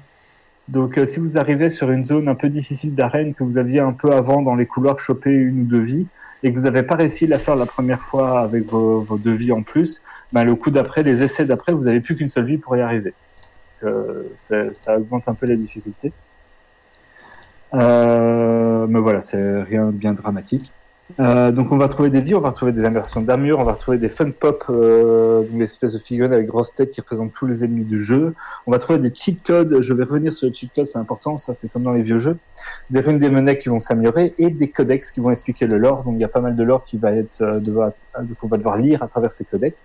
On va aussi avoir des infos sur les monstres, sur leurs faiblesses à travers ces codex, euh, en plus des cinématiques euh, dans le jeu. Euh, les zones de combat, il y en a plusieurs types. Donc, il y a les zones principales, euh, qui sont celles qu'on est obligé de faire pour finir un niveau. Hein. Les niveaux sont très très longs. Euh, il y a les zones de boss. Parfois, en fin de niveau, on va avoir des gros ennemis à tuer et qui vont être plus axés sur des boss. Et il y aura des, des, zones optionnelles qui vont soit être des zones qui vont déclencher des combats timés. Donc là, on a un peu défi minuté pour réussir un truc et euh, gagner des, points en plus en fait parce que ça donne des points pour améliorer son armure euh, ces, différentes zones à réaliser. Euh, sachant que si vous faites une zone comme ça timée, bah, après vous avez plus de munitions ou presque plus de vie, vous ne les récupérez pas avant de continuer votre exploration. Donc il faut jouer si c'est le bon moment de tester une zone comme ça. Et puis il va y avoir des zones où il faut une clé à trouver dans le niveau qui est pas difficile à trouver. Et ces zones-là, ça va être vraiment des défis beaucoup plus difficiles. Euh, en fait, à la fin du niveau, vous allez pouvoir réexplorer librement. Donc, vous allez pouvoir téléporter un peu avant la fin du niveau, choisir de vous téléporter un peu où vous voulez sur la map. Enfin, c'est fixé à des endroits précis, mais ça vous permet de revenir en arrière, d'aller chercher les secrets. Donc, ça, c'est encore un peu assez sympa. Vous allez pouvoir rejouer les niveaux avec les cheat codes. Et les cheat codes, ça va être par exemple des vies infinies, une armure beaucoup plus puissante, des munitions infinies. Et donc la plupart des objets à trouver dans les niveaux ou les zones de combat à réaliser vont pouvoir être faites comme ça avec ces cheat codes. Donc ça permet vraiment de revenir dans les, les se défouler et de pas se prendre la tête. Sauf ces fameuses zones avec des clés qui sont plus difficiles à réaliser, qui elles sont automatiquement désactivées euh, si on a un cheat code activé. Ce qui est d'ailleurs problématique parce que euh, je, me suis fait avoir à un niveau, c'est que j'étais revenu sur un ancien niveau avec un cheat code juste pour explorer et tester un peu. Et en fait, le cheat code, je l'ai pas désactivé à la fin de ce niveau-là, parce que quand on suit l'histoire, il n'est pas actif normalement, le cheat code. Si j'avais vie infinie, mais quand je continue l'histoire, que c'est la première fois que je fais un niveau, je n'ai pas le droit à ces vies infinies.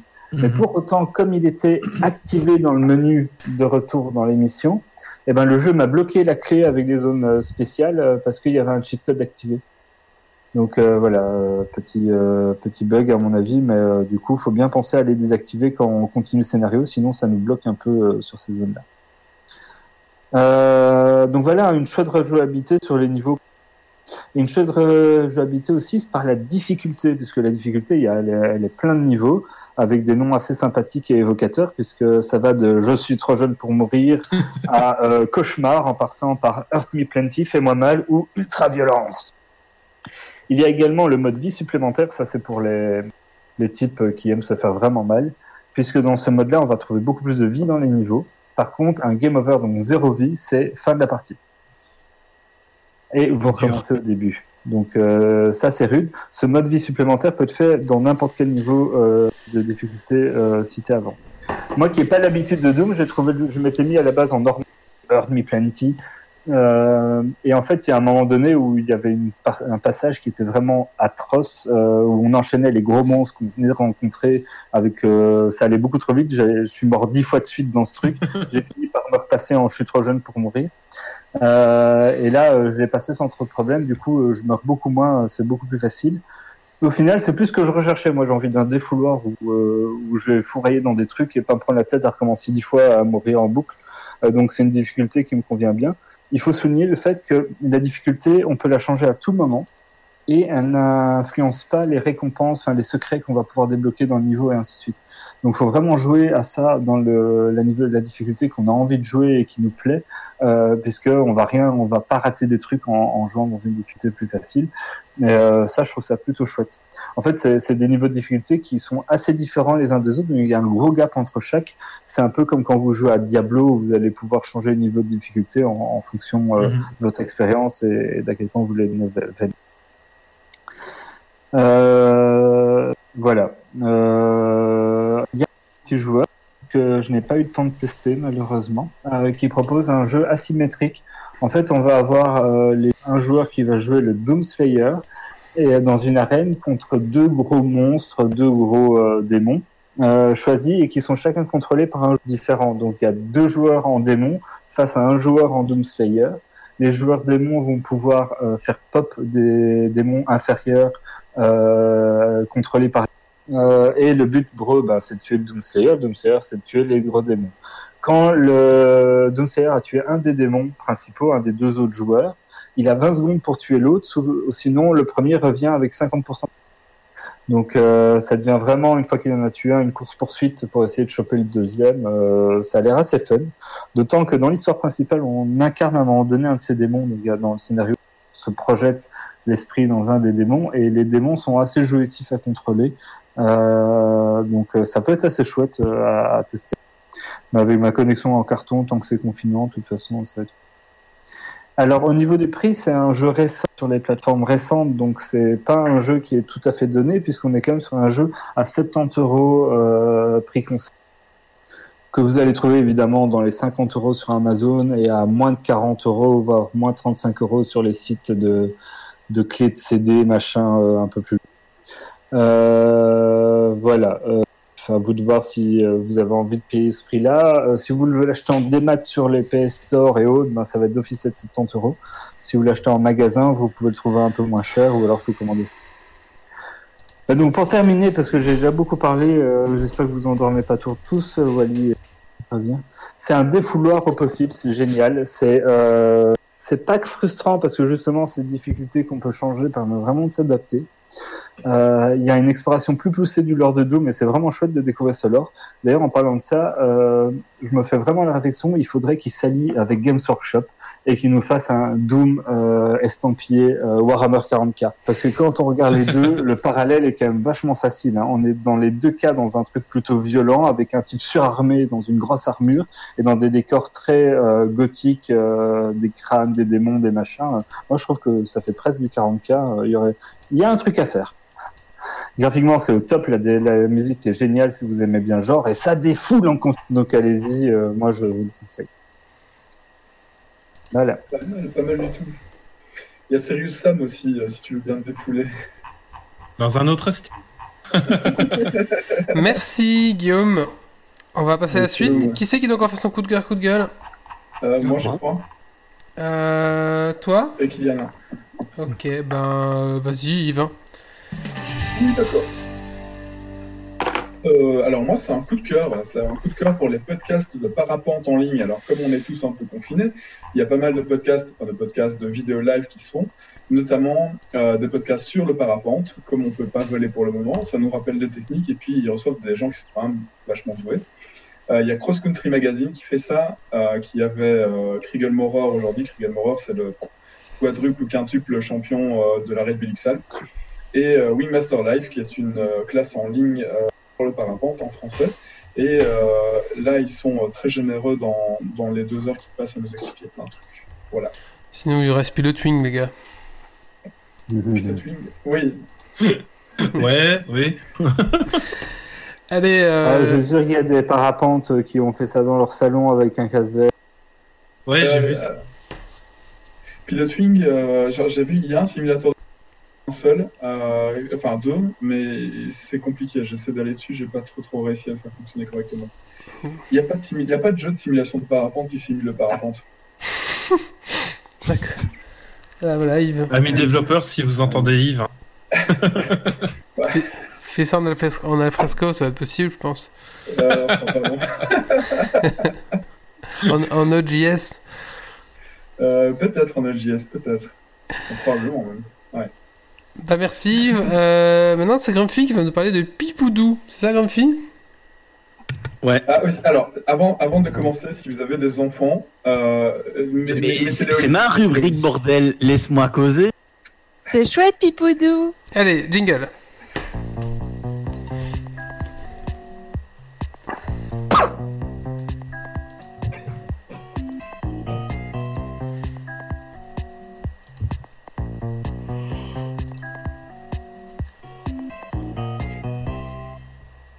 Alors, je vais parler de Pipoudou, mais effectivement, comme euh, Yves le suggérait, ce n'est pas une rubrique destinée aux enfants, c'est plutôt aux ados et aux adultes, même c'est interdit moins de 18 ans. Euh, alors, Pipoudou. Euh, c'est un dessin animé. Jusque-là, rien de particulier, sauf que c'est à visée éducative sur la sexualité au sens très très large du terme. Et donc, euh, ben, clairement, le, dessin animé aborde euh, la sexualité, l'MST, l'adolescence, les pratiques sexuelles de toutes sortes. Euh, bref, ça va, ça va vraiment dans, dans tous les sens et ça y va droit au but. Donc, euh, pour expliquer la sexualité aux ados, c'est parfait parce que c'est vraiment, c'est clair, c'est pas avec un faux semblant, un décorum où on a bien tout nettoyé. Non, c'est bien crade comme comme ça devrait l'être pour que euh, des ados fassent On va être démonétisé avec tout ça. mais non, mais il faut, Ouais, ouais. faut, faut dire ce qui est. Si t'as si des ados, les ils vont, ils live, vont, ils vont je s'en foutre si jamais tu leur dis, euh, tu parles d'un truc tout clean, tu vois. Euh, donc c'est vraiment pas mal. Euh, alors c'est euh, une série française euh, qui pour la saison 1 a eu un financement, mais qui pour la saison 2 ben, malheureusement n'a pas trouvé de financement puisque c'est ils même, indéfusable en fait. ils ont été enlevés de YouTube. hein. Ouais, donc ils Ouais. ont Moi, essayé j'avais réussi à les YouTube. voir tout juste et après, ils ont été enlevés. Euh, Ils ont été maintenant, ils bannis sont- de YouTube après un mois. Ouais, maintenant ils sont sur Vimeo. Vimeo. Euh, donc si on va sur leur site web, il y a moyen de voir toutes les vidéos, il n'y a pas de souci. Euh, c'est disponible en français et en anglais. Euh, et alors, ça a été réalisé par Balak. Alors Balak, c'est qui? C'est un auteur, euh, scénariste euh, français. C'est notamment lui qui l'a fait The Last Man. Si vous n'avez jamais vu, je vous conseille franchement de voir cette série euh, animée parce que c'est vraiment super bien. Mais c'est aussi lui qui est derrière les Cassos. Ouais, c'est Euh, même, c'est le même genre. Voilà. Oui, c'est le même, c'est le même genre, euh, sauf que. Enfin, même humour, quoi, tout ça. Ouais, voilà. Euh, gras, hein. et franchement, c'est, c'est vraiment, je trouve bien. Parfois, c'est un peu, un peu trop dosé, euh, mais ça reste quand même un bon équilibre sur l'ensemble de la, de la première saison. Vraiment un bon équilibre entre le trop et le pas assez. Euh, énormément d'humour, pas de retenue, donc euh, ils y vont à fond. Et ben voilà, c'est vraiment un truc. Ça va pas, ça va pas des explications en profondeur. Ça va des explications plus d'ouverture au dialogue. Euh, on va survoler certains sujets, d'autres on va descendre un petit peu plus en profondeur, mais c'est très très intéressant pour ouvrir le dialogue, pour pouvoir en discuter avec les gens, etc.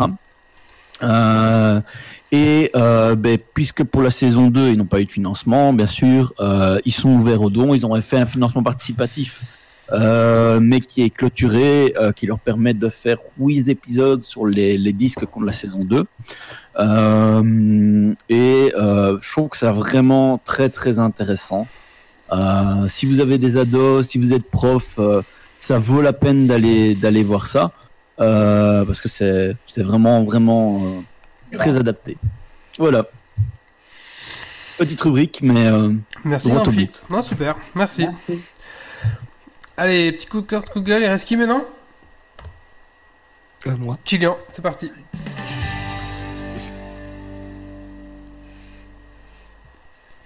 J'hésite maintenant entre un coup de cœur et un coup de gueule. Ah. Euh, allez, on va faire un coup de cœur quand même. Il y a eu assez de coups de gueule. Moi, c'est un coup de cœur pour en fait euh, les programmes télévisés euh, d'éducation qui passent euh, notamment sur les chaînes françaises et, et belges. Euh, c'est quand même très pratique euh, en confinement. Et en fait, c'est un coup de cœur. Un deuxième coup de cœur, c'est pour les professeurs qui se démerdent, euh, on va dire numériquement, pour pour faire parvenir euh, des devoirs, des petits exercices, des petits défis. Euh, donc moi je trouve que c'est chapeau à eux parce que je veux dire euh, auraient- c'était pas forcé de, de le faire en confinement et euh, chapeau à eux de, de poursuivre cette activité euh, là et à la RTBF euh, et France 3 pour faire leur émission euh, euh, pour les enfants C'est clair. cours. Non, c'est top. C'est bien de le dire pour les, c'est bien de le dire pour les professeurs parce que euh, ils ont beaucoup de travail à l'heure actuelle. C'est pas facile pour eux et euh, faire euh, garder euh, les gens, La motivation. les enfants proches, c'est vraiment pas mal. Garder la motivation des élèves, ouais, tout à fait. Ouais, Mais- clairement. Même la crèche de ma fille, ils ont fait une chaîne YouTube. Ah ouais, c'est dire quoi. Euh, Et euh, ils ont mis les moyens. Enfin, c'est c'est une, une- une grosse. Ils font quoi dedans? Euh, pour l'instant, il y a la conteuse de la crèche qui fait des, des, des histoires. Ils ont un petit studio, il y a du matos, donc euh, bon après c'est quand même c'est pas une petite crèche, mais euh, ils ont mis vraiment les moyens. Il y a un petit jingle, enfin il y a un petit eff- enfin comment on appelle ça?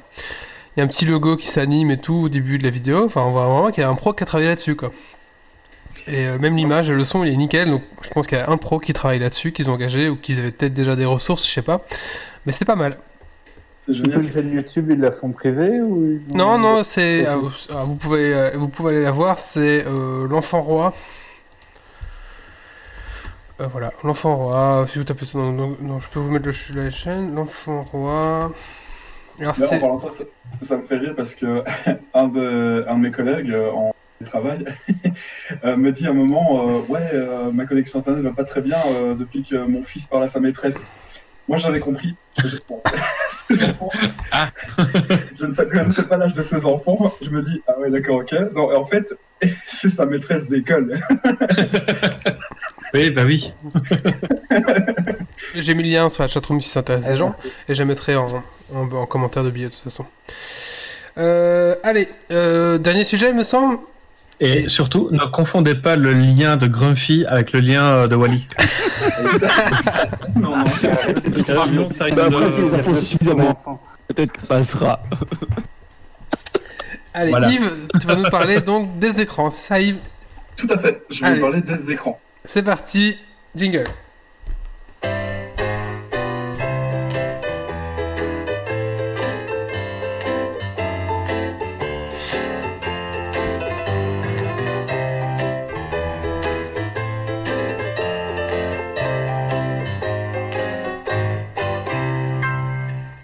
Alors aujourd'hui, je vais vous parler des écrans et plus, parti- plus particulièrement les écrans d'ordinateur. Alors je fais ça parce que j'ai dû faire une petite recherche pour mon frère qui me posait quelques questions et euh, je dois dire que sans faire de, recherche, j'ai eu un peu de mal à, m'y retrouver. Euh, donc euh, les écrans que vous connaissez, les, tout vieux, tout carrés, tout moches, ce sont des écrans CRT. CRT, c'était les écrans qu'on avait il y a 20 ans. Ça marche très bien, mais c'est un peu lourd, donc voilà. Euh, C'est après, un, c'est un euphémisme de le dire. Il y en a encore qui jouent euh, à des FPS euh, en pro sur des écrans CRT parce que ça marche quand même mieux que les écrans LCD. Hein, finalement. Aussi pour les jeux de combat. Tout à fait, ouais. Alors il y a les écrans euh, dans cette catégorie-là. Je range aussi les écrans plasma et les écrans DLP parce qu'on ne les vend plus trop à l'heure actuelle. C'est quand Yves, c'est c'est Grumpy me fait rire avec- parce qu'il se rapproche de son micro et du coup j'ai l'impression qu'il va nous prévenir euh, je vous emmerde. J'emmerde les CRT et, euh, et le deuxième type d'écran, c'était les, les écrans qu'on a euh, à l'heure actuelle à peu près tous sur nos bureaux. Ce sont les écrans LCD. Dans les écrans LCD, il y a plusieurs types différents. Il y a les écrans euh, LCD à dalle TN, à dalle VA et à dalle IPS. Alors les dalles TN, c'est la plus vieille technologie. Euh, ce sont des écrans qui restent euh, très rapides pour afficher les images. La qualité est bonne. Le contraste, par contre, est un peu moins bon. Et euh, niveau prix, ils sont en règle générale un peu moins chers aussi. Les écrans VA, c'est un peu plus récent. C'est top pour la vidéo. C'est meilleur pour les couleurs. Meilleur contraste. C'est un peu moins rapide, malheureusement, que les écrans TN. Euh, ils sont un peu plus chers, ils ont de moins bons angles de vision que les IPS, euh, et ça fourmille, ça fournit, euh, ça pardon, un petit peu sur les films. Euh, les DAL IPS, c'est ce qu'on a, je pense, maintenant plutôt standard sur les, les écrans assez récents. Euh, c'est top pour les angles de vision, pour la couleur euh, et euh, pour les contrastes. Euh, ça consomme un peu moins aussi. Euh, par contre, c'est un peu plus lent euh, pour afficher les images et c'est évidemment plus cher. Donc, on va pas parler de- des CRT, hein, c'est mort. Euh, on va parler maintenant donc sur les écrans LCD. Il y a plusieurs types différents. Alors ça, ça va s'appliquer autant pour les écrans LCD d'ordinateur que pour les écrans LCD que vous avez chez vous comme téléviseur. Comme. Euh, niveau des rétroéclairages, on a le rétroéclairage à LED. Euh, c'est une des premières technologies. Pour la première technologie, c'était au néon, mais ça n'existe plus. Et maintenant, c'est plutôt des LED. Il y a plusieurs types d'éclairage à LED.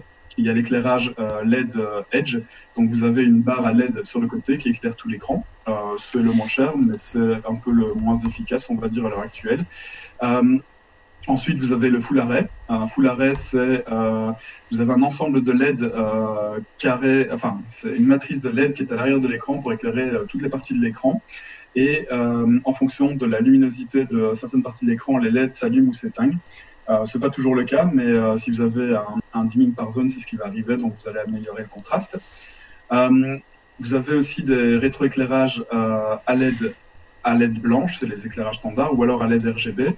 Donc chaque partie de l'écran est éclairée à partir d'une certaine couleur, ce qui permet de nouveau d'améliorer la, couleur de, votre écran.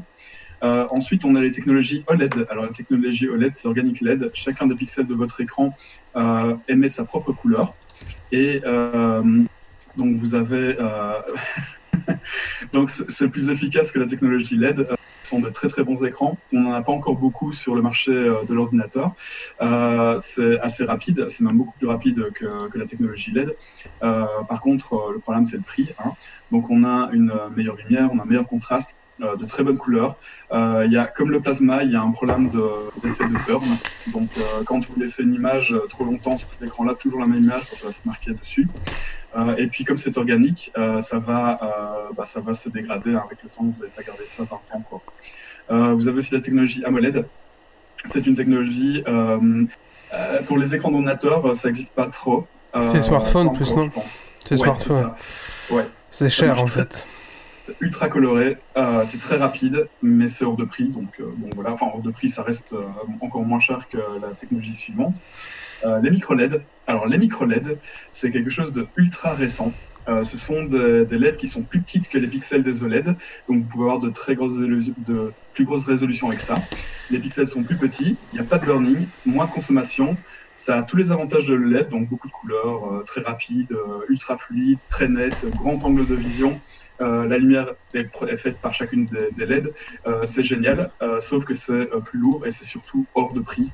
Quand je dis hors de prix, c'est pour un écran.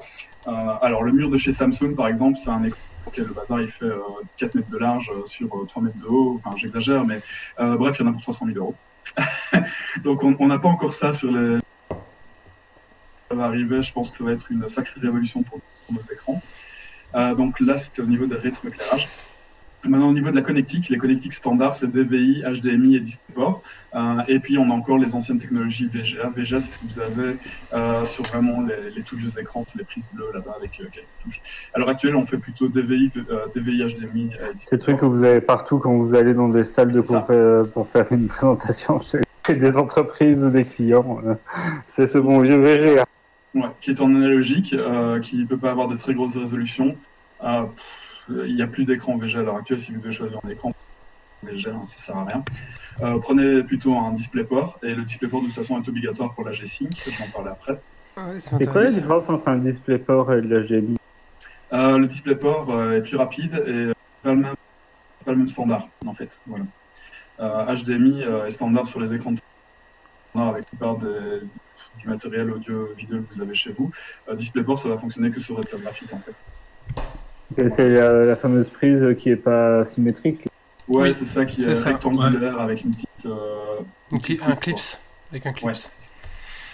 Euh, alors, au niveau des protections, alors normalement, les écrans que vous allez acheter à l'heure actuelle, qui ont une prise HDMI, euh, sont d'office compatibles HDCP. Alors HDCP, c'est un, protocole de cryptage euh, qui va crypter la connexion entre votre écran et euh, la carte graphique. Euh, c'est obligatoire pour que ça fonctionne, enfin, c'est obligatoire que vous l'ayez sur votre écran pour que vous puissiez lire des Blu-ray depuis votre machine. Si vous avez encore des Blu-ray, si vous n'utilisez pas le streaming, évidemment. Quoique même pour le streaming, il y a certains streaming protégés qui nécessitent le HDCP qui a été craqué d'ailleurs, le HDCP, mais ça c'est autre chose. Donc voilà, prenez un écran HDCP. Alors, mais ça pour la protection, on en revient à ce qu'on disait, ça ne sert à rien, au final c'est toujours craqué. Oui, tout à fait. C'est pas fâcher le consommateur. Sur un écran, de toute façon, euh, c'est quand même transformé en original en JK, quoi. Ça l'est plus. Enfin bref, on sait les craquer à l'heure actuelle. Euh, donc là, c'est pour la protection des écrans. Et maintenant, je vais vous donner un peu les caractéristiques à regarder quand vous achetez un écran. Euh, on parle souvent de Hertz sur un écran LCD. Alors, le, le nombre de Hertz, c'est le nombre d'images par seconde euh, que l'écran est capable d'afficher sur un écran CRT. Euh, c'était le, vraiment le nombre, le rafraîchissement de, de, de l'écran. Donc, il y avait, à l'époque, c'était un canon, qui, qui, un canon, un, un photon qui passait, euh, qui faisait un scan vertical et un scan horizontal, et euh, ça crée une image tous les X euh, Hertz. Donc avez 60 Hz, 60 par seconde, 100 Hz, 100 par seconde, ainsi de suite. Donc là, on fait pareil pour les écrans LCD. Euh, on parle des écrans 100, 100 Hz, euh, c'est à peu près la moyenne à l'heure actuelle. Euh, 100 Hz, ça donne une image à une milliseconde à peu près. Euh, c'est intéressant quand euh, c'est intéressant que ce soit plus élevé parce que euh, avoir le nombre de Hertz élevé vous permet d'avoir une image qui est plus fluide euh, et qui, qui trace moins. Euh, là, le, top c'est 144, enfin c'est plus que 144 Hz, mais le, le top standard c'est 144 Hz. C'est utilisé pour les écrans 3D. Euh, parce que vous pouvez avoir un écran LCD 3D qui fonctionne avec une paire de lunettes 3D euh, qui euh, est synchronisée avec le taux de rafraîchissement de l'écran. Comme ça, vous avez la moitié du temps une image pour les gauches, la moitié du temps une image pour les droits, et vous avez l'impression d'avoir la 3D euh, chez vous. Alors, ça marche. C'est pas mort la 3D Non, c'est pas mort parce que tu peux très bien avoir très bien le faire fonctionner sur des jeux, tous les jeux 3D ça marche, euh, ou pour regarder des, des vidéos en 3D. Euh, le truc c'est que c'est un peu fatigant. Après, Yves, euh, si je peux me permettre d'a- d'ajouter quelque chose, le 144 Hz n'est pas utile que pour la 3D, il va être utile aussi si vous jouez notamment à des FPS, des jeux qui bougent bien, ça va fluidifier votre jeu et déjà moins user vos yeux, et en plus vous allez gagner en fluidité en termes de, de précision, on va dire. Ouais, Mais tout à entre du t'as 100 et du 140, tu vas vraiment voir les différences très fort. Et oui, Jamy Oui, tu vois les différences. Ouais, tu les vois. Euh, c'est assez flagrant sur les écrans récents qui ont, euh, qui ont un, comment dire, un taux de rafraîchissement assez bas. Euh, D'ailleurs, on y arrive. Euh, les taux de rafraîchissement, on parle de, de millisecondes. Hein. Euh, 5 millisecondes, 4 millisecondes, 1 milliseconde pour les écrans gamers. Euh, en fait, c'est le, le temps de 0,5 pour certains même. Ouais, mais pas sur les technologies euh, que j'ai citées plus haut. Ça marche vraiment avec les technologies. Sang Wally, il a acheté du 144 Hz à 0,5 millisecondes. C'est vrai, bon, j'en parlerai après si vous voulez. T'as acheté Oui, oui, vas-y, tu pourras en parler. Euh, 0,5, ça- il faudra qu'il me dise la technologie, parce qu'en fait, les... donc là, on parle souvent d'un milliseconde, donc ça veut dire que euh, le, le passage d'une image à l'autre, euh, gris to gris, euh, donc l'image grise à une image grise, c'est euh, une milliseconde, mais euh, de color à color, on arrive à 5, 7 millisecondes. Donc c'est souvent très marketing, en fait, ça. Euh, maintenant, euh, le, nombre de millisecondes sur un écran, c'est euh, il faut que ce soit le plus bas possible. Et, ça permet de, un peu comme la fréquence de rafraîchissement, ça permet d'avoir, de ne pas avoir de rémanence sur l'écran. Alors la rémanence, c'est quoi? C'est quand vous êtes en train de regarder une image ou vous avez un jeu ou votre pointeur de souris tout court et qui fait des traces derrière lui, du ghosting. Si votre écran n'est pas suffisamment bas en, en de- enfin, en rémanence, euh, vous allez avoir votre souris qui va euh, s'afficher plusieurs fois euh, de suite au lieu de s'afficher une fois. C'est très chiant pour les jeux. C'est ultra important parce que on n'a pas envie, donc les jeux sont assez rapides, on n'a pas envie d'avoir des images, bah, on n'a pas envie d'avoir l'image de la seconde précédente qui s'affiche. Enfin, voilà. Euh, et puis surtout, bah, si vous faites, même pas que pour le jeu, si vous faites bureautique, euh, vous scrollez souvent dans les documents, euh, avoir un écran qui a une euh, rémanence faible, ça vous permet de ne pas avoir les traces de texte tout pourries sur votre écran qui bavent, et ainsi de suite, puis c'est c'est moins flou aussi. Ouais, enfin, quand c'est purement pour de la bureautique, si, l'excuse c'est- est un peu. Non, non, franchement, c'est- ça change la vie. Si, si, si, il me faut mon pas la vie. 144 euh, Non, pas 144. MHz, machin. euh, Pas, pas C'est pour 144 de la Hz. bureautique, hein. Ah, Wally, c'est pour de la bureautique, t'as acheté ça. Non, non, non, je parle pas du 144 Hz ici. hein, Je parle temps le temps qu'il faut pour passer d'une image à l'autre. Donc c'est euh, une milliseconde euh, par rapport à 10 millisecondes par exemple ou 8 millisecondes. Euh, sur 8 millisecondes, vous allez avoir euh, 8 millisecondes l'image précédente qui va s'afficher avant de remplacer par la nouvelle image. Et ainsi de suite. Donc si vous scrollez, vous allez avoir plusieurs fois votre ligne qui va monter vers le haut. C'est tout dégueulasse, c'est affreux, ça bave. Enfin, voilà. Donc plus c'est rapide, évidemment, à afficher l'image, euh, moins vous avez ce problème de ghosting. Euh, la dalle euh, la plus rapide, je pense, euh, en, vrai, enfin, c'est- un- peu plus, plus vieil article, mais les dalles les plus rapides sont des dalles TN. et une des plus rapides en rémanence, c'est l'Alien Noir, elle fait 3 millisecondes réelles. C'est évidemment, on est encore loin des CRT. À les CRT, c'était immédiat, quoi. Mais c'est pas la même technologie non plus. La 3D, bah, la 3D, euh, j'en ai parlé un peu avant, il vous faut une paire de lunettes pour fonctionne, euh, et il faut un écran assez rapide. Euh, si vous le voulez, euh, enfin, si vous voulez avoir de la 3D sur votre écran, c'est vrai qu'on l'utilise moins maintenant que ce qu'on pouvait l'utiliser il y a un certain temps. Ça, ça revient à relativement cher d'avoir un écran qui est compatible. Donc euh, euh, voilà, c'est un choix à faire. Quoi. Moi, c'est vrai que j'en ai un et je l'utilise pas tout le temps. Tout le temps quoi. Euh, alors, J'ai l'impression que le cin- pour la 3D, le cinéma a mis un peu ça de côté et les jeux vidéo passent plus sur le, le, le VR que la... Oui, Mhm. tout à fait. Euh, parce que, mais le VR, euh, bah, le 3D. Euh, maintenant, bon, faut voir le prix de l'écran aussi. Ouais. Alors- Ça aussi, ça joue, quoi. Voilà. Alors là, on va parler maintenant des technologies de. Donc, le problème qu'on avait jusqu'à présent, la carte graphique et l'écran n'étaient pas synchronisés. Donc, la carte graphique sortait des images et euh, l'écran n'était pas synchronisé avec cette image-là. Donc, ça faisait du tearing. Le tearing, c'est quand vous avez deux images qui se croisent euh, et qui font des lignes à travers l'écran. Euh, on voit ça quand vous avez un framerate très important sur votre, sur votre carte graphique et que votre pardon, que votre écran ne suit pas. Donc pour pallier à ce problème de tearing, il y a le G-Sync et le FreeSync. G-Sync, c'est la technologie de chez Nvidia qui ne fonctionne que avec Nvidia. Euh, c'est des écrans qui sont beaucoup plus chers, euh, mais bon, le G-Sync ou le FreeSync vous permettent d'avoir une image beaucoup plus fluide, beaucoup plus fluide, pardon, c'est synchronisé avec le nombre de hertz de votre écran. Euh, pardon, le nombre d'images par seconde est synchronisé, le nombre d'images par seconde sorties par votre carte graphique est synchronisé avec ce que l'écran affiche. Voilà. Donc il n'y a plus a plus cette distance entre entre les deux.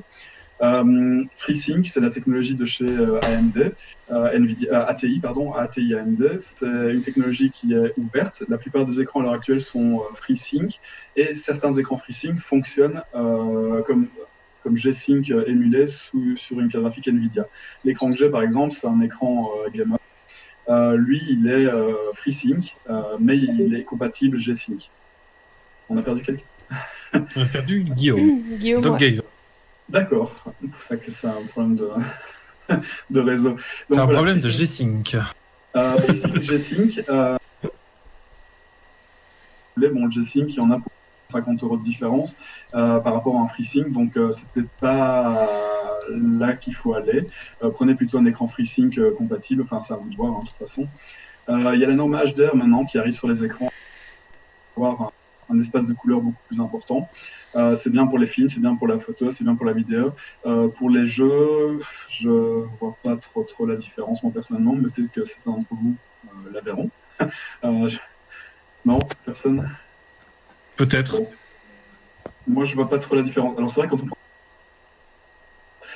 une belle profondeur des couleurs, c'est une superbe photo, mais en jeu, euh, on est, concentré sur autre chose, donc, euh, voilà. Euh, maintenant, je pense que la majorité des écrans sont, euh, enfin, en tout cas, proposent une partie de, une partie de compatibilité HDR, pardon. En parlant des couleurs, à l'heure actuelle, la majorité des écrans aussi proposent des filtres bleus, que ce soit logiciel ou matériel. Le fait est qu'à l'heure actuelle, avec les LCD, le plus gros problème qu'on a pour les yeux, c'est la lumière bleue. À l'époque des CRT, c'était le taux de rafraîchissement qui pétait les yeux. Euh, à l'heure actuelle, avec les LCD, euh, comme l'image est, plate à peu de choses près, euh, c'est la couleur bleue qui gêne plus. Donc, euh, les écrans actuels permettent de limiter euh, la couleur bleue qui sort de l'écran et ça ne vous abîme pas les yeux et ça en- vous empêche pas de dormir quand, euh, euh, quand vous utilisez votre ordi euh, le soir euh, tard. Alors, au niveau des résolutions, euh, on connaît tous le, Full HD, euh, c'est 1920 par 1080. C'est ce qu'on a sur les téléviseurs. euh. Euh, à l'heure actuelle, il faut savoir qu'un écran Full HD pour, pour ordinateur, pour le jeu, c'est peut-être un petit peu vieux maintenant. Il y a des résolutions beaucoup plus intéressantes. Euh, il y a la Ultra HD 4K qu'on connaît tous aussi. Euh, c'est 3840 x 2160. Euh, ça reste euh, cher, euh, surtout pour la carte graphique, parce que vous devez avoir une carte graphique récente pour le faire fonctionner, sinon ça va ramer. Et entre les deux, il y a la QHD. Alors QHD, QHD c'est 4 fois HD, c'est 1560 fois 1440. Je vais expliquer après. hein. Euh, et ça, c'est peut-être, euh, si vous êtes euh, sur un budget, c'est peut-être l'idéal à l'heure actuelle. Alors pourquoi on parle de, de cette taille-là? Parce que si vous avez un écran pouces, un- votre télévision par exemple, en 1920 x 1080 et que vous jouez à 1 mètre de votre télévision, vous allez voir tous les pixels sur l'écran. Le but d'avoir une résolution plus élevée, c'est de mettre plus de choses sur l'écran et de ne pas voir ces, sales pixels en gros. Donc un écran de 35 pouces en, en Full HD, ça sert à rien. Si vous voulez pouces, allez sur du 4K quoi. Au moins vous allez avoir euh, une image euh, qui, est, qui est beaucoup plus correcte, euh, propre et vous n'avez pas les petits pixels sur l'écran. quoi. Euh, et c'est encore pire avec les, les grands écrans.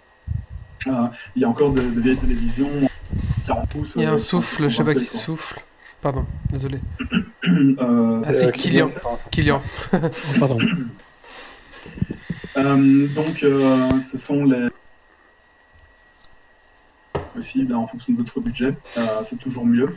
Euh, maintenant, si vous deviez, si vous devez sacrifier la résolution pour euh, le taux de rafraîchissement, sur le taux de rafraîchissement, hein, c'est mieux d'avoir un écran rapide, en lent, euh, 4K, quoi. Surtout que la 4K, il vous faut tout le matériel.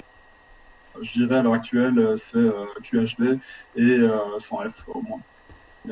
Et puis en taille, euh, 27, ça commence, 27 c'est standard actuel, donc il faudrait peut-être aller. Ouais, je dis toujours faut aller plus haut, mais c'est à vous de voir. Euh, c'est toujours mieux d'avoir un, écran en soi. Euh, alors oui, il y a aussi, euh, un écran. On va parler de l'aspect, ratio. C'est l'aplatissement de l'écran. Euh, 4-3, c'est ce qu'on avait avec les télévisions carrées, donc c'est euh, 4 sur 3, vous avez euh, 40 cm sur 30 cm. Enfin, 40, euh, 40 comme ça. Mhm. Euh, 16-9, euh, ben, c'est euh, c'est- 16-9, c'est les, les écrans larges qu'on a. Euh, sur les ordinateurs, c'est du 16-10 à l'heure actuelle. Et si vous voulez un écran ultra-wide, donc les écrans euh, tout larges qu'on a, qui sont bien arrondis, qui sont splendides, c'est du 21-9. Euh, donc c'est le, rap- le rapport entre la largeur et la hauteur. Euh, alors, moi j'étais très pro. euh, Enfin, avant d'avoir mon écran large, euh, j'ai dit à tout le monde, prenez deux j'ai dit à tout le monde, c'est mieux d'avoir deux écrans, deux écrans 4.3 l'un à côté de l'autre. Euh, c'est mieux parce que pour, euh, mettre, les, fenêtres à, gauche, à droite, euh, c'était plus pratique. Ça, c'était avant que j'ai mon écran large. Et euh, je peux plus me passer de mon écran large. Pour la programmation, c'est juste parfait. Pourquoi? Parce que on peut avoir tellement de choses sur l'écran en largeur qu'on peut regarder trois, programmes différents et puis sa programmation, la, la partie compilée qui tourne et puis euh, la documentation. Euh, je pense à l'heure actuelle, euh, je ne prendrai plus deux écrans différents, je prendrai un large quoi qu'il arrive. Euh, niveau taille, c'est une question de préférence, mais 30 pouces, euh, 21 sur 9, c'est quand même beaucoup mieux. Euh, c'est parfait. Euh, par contre, c'est pas bon marché du tout. Euh, à l'heure actuelle, je pense qu'il faut au moins lâcher euh, pour un écran pareil. Quoi. Combien? Ça a coupé. Euh, et il, faut, il faut lâcher au moins 400 euros pour un écran.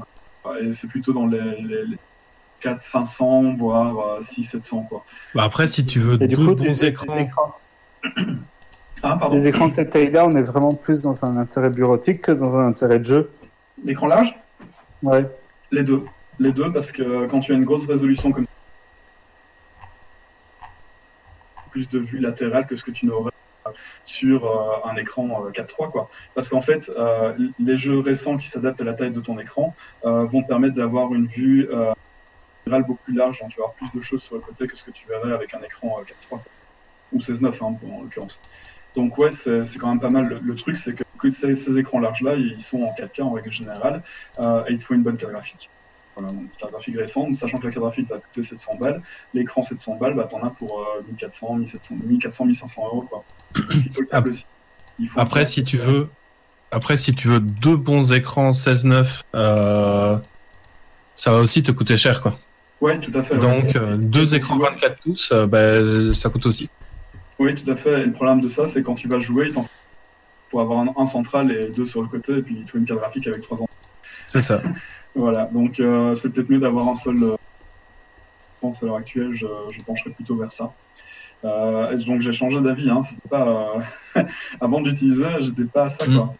En fait, pour vous dire, c'est une collègue. Donc moi, j'avais commandé deux écrans pareil, euh, et c'est la collègue euh, qui a qui voulait un écran large. Quand j'ai vu ce qu'elle faisait sur son écran, euh, c'était trop confortable pour le développement.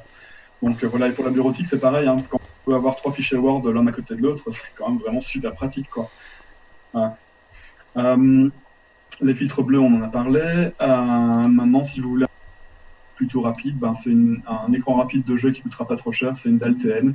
Euh, vous, allez, avoir un angle de vision qui sera plus bas, mais vous êtes en général en face de votre écran, donc ça ne pose pas trop de problème. Euh, et sinon, vous allez avoir moins de contraste, vous allez avoir du gris plutôt que du noir. Mais bon, ça reste des écrans bon marché. Là, on est dans les 200-300 euros pour un écran moderne qui marche très très bien, gamer, avec lequel vous allez pouvoir tout faire. Donc mon conseil, c'est euh, prenez un écran euh, qui est DisplayPort. Euh, prenez un écran qui est FreeSync ou G-Sync, mais plutôt FreeSync. Prenez un écran qui doit avoir du HDCP, sinon ça c'est pas terrible. Prenez-le en 100 Hz au moins, euh, 144 Hz. Euh, en millisecondes en rémanence, prenez le plus bas possible, même si ça reste, même si c'est marketing, prenez le plus bas possible.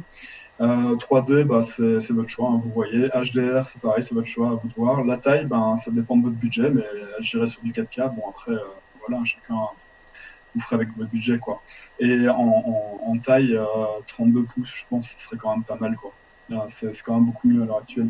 Mais bon, voilà, faut voir vraiment euh, votre budget, quoi. Euh, et puis après, Et- la taille. euh, on- Et alors, d'un incurvé ou pas? Eh ben moi j'ai un incurvé, je suis très content. Euh, si j'avais un écran aussi grand que ça en plat, euh, je pense que ce serait un peu bizarre. Euh, je sais pas, c'est euh, l'incurvé, c'est pas nécessaire, c'est vraiment pas une obligation, c'est une question de, euh, c'est une question de préférence, je dirais. J'aime bien l'incurvé parce qu'il y a moins de reflets. Ok. C'est- C'est à voir en fonction de, de ce que vous choisissez, quoi. Mais c'est pas une obligation. Et euh, pour euh, du travail bureautique, de code ou des choses comme ça, euh, qui sont plus de où tu as besoin de voir plein de choses en même temps, Ouais. ce serait pas mieux d'avoir un, un deuxième écran, mais plutôt mis verticalement, comme beaucoup de gens en font. Tu peux avoir un, tu peux tout à fait avoir un, un deuxième écran. Ça coupe. Ah pardon. Euh, tu peux très bien avoir euh, un écran. Ça coupe fort même. Oui. Ouais. Euh, je vais remettre le son un peu plus fort. Je sais pas Mais, pourquoi. ça- mais ça ouais, fait oui, ça. mais, mais le push to call, to talk. Ouais, push to C'est Bon, plus fort, voilà, ça quand même coupé. voilà. C'est bon. Euh, J'ai mis le son plus fort, donc si vous devez me diminuer, diminuez-moi. Euh, donc un écran vertical et un écran horizontal, c'est peut-être euh, c'est peut-être pas mal du tout pour la bureautique. Euh, mais alors à ce moment-là, votre écran vertical, euh, prenez-le euh, prenez-le avec une rémanence très basse, quoi. Sinon ça va baver et c'est chiant, quoi. Donc quoi qu'il arrive, euh, baissez, enfin prenez le nombre de hertz le plus haut et le nombre de millisecondes le plus bas. Euh, voilà. Mais oui, ça peut tout à fait se faire pour la bureautique. Après, tu peux très bien mettre un écran euh, 21.9 euh, à l'horizontale, quoi. C'est moche, mais tu peux le faire. Ou en avoir trois comme ça. Ok, ça va. Euh, 321.9 à la verticale, ça. Ça fait un petit écran, quoi. ça, ça fait un petit mur. Ça fait un mur, ouais, c'est clair. Je Ah, pas, je n'utilise pas mon scroll de souris. Ouais, non, Relais, c'est- c'est pour les faibles, monsieur. Euh, sinon, tu as aussi, euh, est-ce qu'on doit prendre un écran avec des bords euh, fins ou des bords larges? Euh, Pareil, c'est une question de préférence. Si les bords sont fins, tu vas avoir un écran qui, euh, qui va prendre toute la surface. C'est très joli. Euh, et pour les mettre l'un à côté de l'autre, c'est mieux. Mais voilà. Après, c'est le prix aussi. euh, c'est comme c'est, ça demande plus de construction, c'est peut-être un peu euh, plus cher. Voilà. Mhm. Donc, Euh, Wally, tu avais des choses à dire. Ah non, mais juste- du coup, j'ai dû en racheter un parce que euh, bah, j'ai- ressorti mon vieil écran quand je faisais mes études et l'image était jaunasse. Je me dis, je peux pas travailler. Au début, c'était, au début, c'était trois semaines. Je dis, je peux pas travailler trois semaines comme ça. J'ai bien fait pour finir. du coup, j'en ai recommandé un en vitesse. Bon, le but c'était un- d'avoir un truc un peu budget, mais en même temps, je me dis, ah bah, je pourrais récupérer pour jouer un peu. Donc, je voulais un truc un peu, tu vois. Donc, moi, j'ai pris le Asus 24 pouces. Euh, voilà, euh, 165 Hz. Ah oui, bah oui, c'est un gamer. euh, Oui, c'est ça. Si tu restes dans les, les tailles, euh, les tailles un peu plus basses, tu vas Bah avoir oui. un écran qui est ultra rapide ça. et forcément tu vas avoir une rémanence plus basse aussi parce qu'ils sont plus faciles à construire. Euh, oui, c'est c'est une très bonne, euh, une très bonne option. Et du coup, euh, les, les 24 pouces, moi ça me suffit parce que pour jouer, je trouve qu'après au-dessus, on, on perd l'info, mais bon, voilà, ça c'était mon- mon avis. Et euh, du coup, il était G-Sync et FreeSync, c'est pour ça, aussi que je l'ai pris.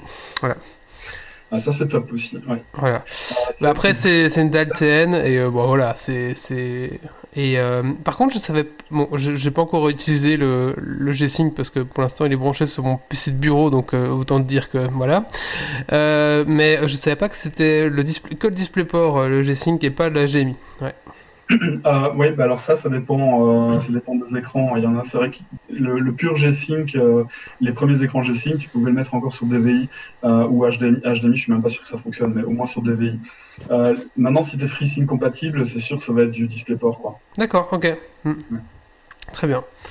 Oui, c'est vrai que la- le DisplayPort, j'avais jamais trop catché à quoi servait ce truc-là. Ah, Et d'ailleurs, euh, souvent vous devez euh, activer. Donc vous n'allez pas l'avoir par défaut, hein, le G-Sync ou le FreeSync. Si vous achetez un écran FreeSync, il faut l'activer dans, les- dans le menu de, de votre écran. hein. Donc euh, si vous pensez avoir acheté un écran G-Sync et que vous avez, vous avez quand même encore du tearing, regardez dans le menu pour l'activer. quoi. Mhm. Et il faut l'activer dans les drivers Nvidia aussi. Souvent, les, ordinateurs un peu. bah, sou- souvent pour les ordinateurs portables, un peu, faut, faut les faire avec, un, avec le mini, mini display, DisplayPort, non? Ouais, mini DisplayPort, ouais. Ouais, c'est ça. Et euh, après, vous partez en, en DisplayPort, du coup, ouais, c'est ça. Ça paraît bête, mais ce qui change parfois fort le prix aussi sur euh, les écrans. Euh, on a vu ça quand on avait changé les écrans du bureau. Ça va être l'ergonomie. Donc, si tu as un écran où il y a le pied est réglable, où tu sais un peu le mettre comme tu veux plutôt qu'un pied fixe, ben, tu vite sur des écrans plus chers. Ouais. Et euh, l'alimentation te permet d'envoyer euh, les écrans. Donc, par exemple, nous, on est tous on est sur Mac, euh, on utilise un USB-C pour se brancher à l'écran et un écran qui permet d'envoyer assez de puissance pour charger le Mac en parallèle et donc brancher juste ton écran et que tout fonctionne sans devoir en plus brancher ton alim et tout, ben c'est pas forcément évident à trouver. Ouais, puis des ports USB aussi. Hein. Tu as des écrans avec des ports USB euh, directement au niveau de l'écran. quoi. C'est pareil. Oui, c'est ça. Mais donc nous là en, en USB-C, on se branche sur l'écran directement, mais du coup l'écran fait hub et en même temps on charge le, le Mac. Mais donc euh, il faut déjà un écran qui peut envoyer assez de puissance dans l'USB-C pour le faire. Ouais. Et là, évidemment, je vous ai pas parlé de modèles. Je les ai retirés même du, document ici parce que les modèles, euh, j'ai regardé pour mon frère, ça m'a pris euh, 4 jours. Euh, pas 4 jours, 8 heures par jour, on est d'accord, mais ça m'a pris beaucoup de temps pour arriver à trouver des modèles qui rentraient dans sa gamme de prix. Et même, même en cherchant, je suis pas, pas, je suis pas tombé sur un écran qui, qui faisait tout ce que je pouvais avoir avec un écran, avec celui que j'ai, quoi. Mais bon, voilà, moi, c'était un achat de société aussi, donc. Mais oui, Ça va. Là, je peux plus maintenant. Tout ce que t'as fait. on paye pas la TVA, en avant. Je peux plus maintenant. Eh, c'était pour le travail, hein. Ouais, Allez, euh, merci Yves. Avec plaisir. merci. Et donc toi, tu conseilles du 27 pouces. C'est vrai que c'est un peu la question que je me suis posée, moi, ouais, quand... C'est ce qu'on a pris au boulot, c'est bien. Moi, je conseille de toujours partir sur le plus grand parce qu'on s'habitue vite à la taille, mais je pense que 27 pouces avec euh, du QHD, ça vous permet d'avoir, euh, d'avoir, de pouvoir encore lire ce qu'il y a sur l'écran parce que bon, si vous prenez du, euh, du Full HD avec du 24 pouces, euh, pardon, si vous prenez du 4K avec du 24 pouces, ça va être dur d'a- d'arriver à lire, donc vous allez devoir utiliser la loupe pour lire euh, les écritures. Donc c'est ça que je dis, il faut un écran, euh, il faut que la résolution soit adaptée à l'écran. Donc là, du QHD avec euh, du, du 27 pouces, c'est pas mal parce que on peut voir, euh, on peut voir le texte assez Mm. bien et euh, on peut mettre suffisamment de choses sur l'écran aussi. D'accord. Euh, Pour ma part, je suis avec euh, 2,24 euh, 1920 euh, par 1080 et et il marche très bien comme ça quoi. Tout à fait, ouais. Donc euh, et ça fait euh, ça fait un bout de temps que je les ai, ça va faire 5 ans facilement, 5 6 ans que je les ai tous les deux. Donc, euh, et, et ils tiennent toujours la route. Ah oui, bah moi j'ai changé parce que, enfin, j'avais aussi deux écrans. euh, pendant tout un temps, j'avais deux écrans et j'ai changé après avoir vu ma collègue, quoi. Et là maintenant, je peux plus revenir en arrière, c'est fini. Et en télévision, c'est beaucoup le QLED et l'OLED qu'on voit qui sont mis en avant. Ouais, euh, QLED et OLED. Euh, alors QLED c'est quoi LED ce sont des LED euh, très petites et puis le LED c'est l'organique LED. Euh, si vous pouvez voir un, un de ces, un écran avec cette technologie-là, vous allez avoir tous les, les avantages euh, de l'écran, euh, qui, de chaque pixel qui produit sa luminosité, donc euh, le taux de Mais- contraste, la couleur, la rapidité. La, OLED su- de mieux. la suite dans le triptyque des écrans.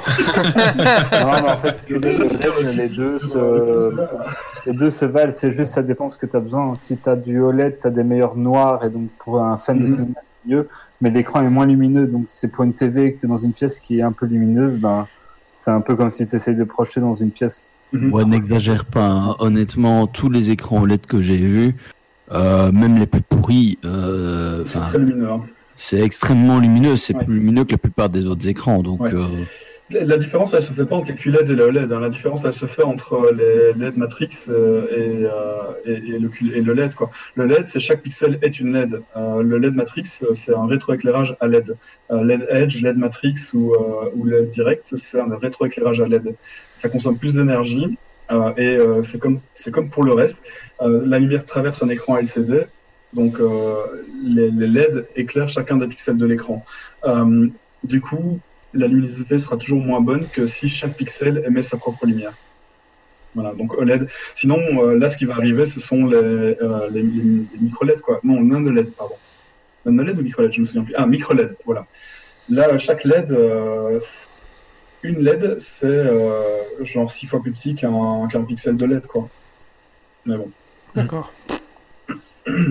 Merci Yves. avec plaisir. On va maintenant passer à la suite. Enfin, enfin, la suite. Euh, mon petit coup de cœur, coup de gueule, je pense. On a fait tout, ce- tout le monde a fait le sien? Allez, le mien. Ouais.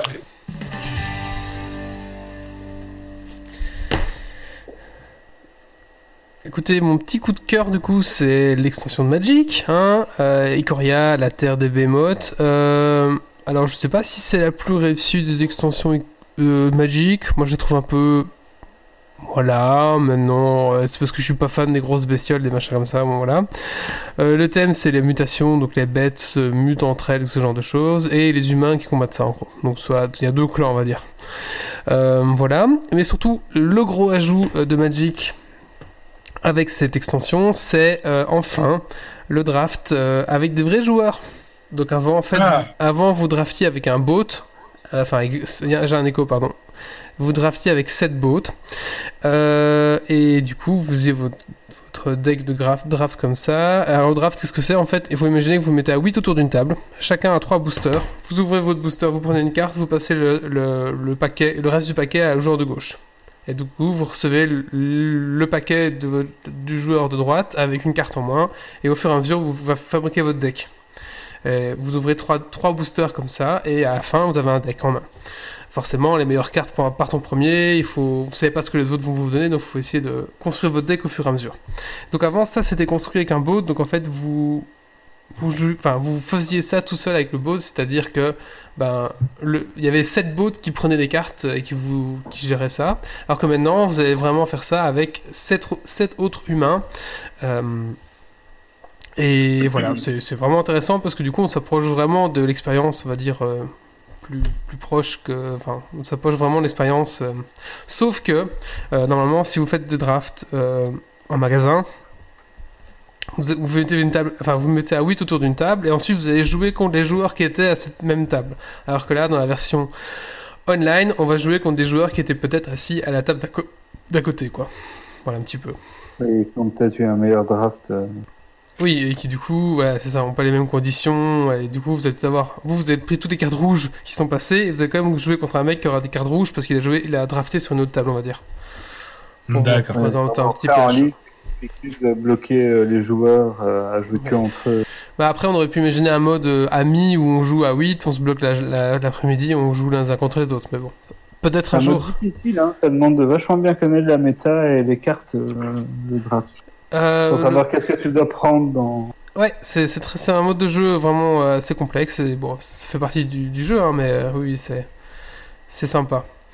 Euh, voilà, mais donc du coup, très grosse avancée pour Magic parce que du coup, ça, ça les relance un petit peu hein, et leur application devient vraiment, vraiment, vraiment sympa.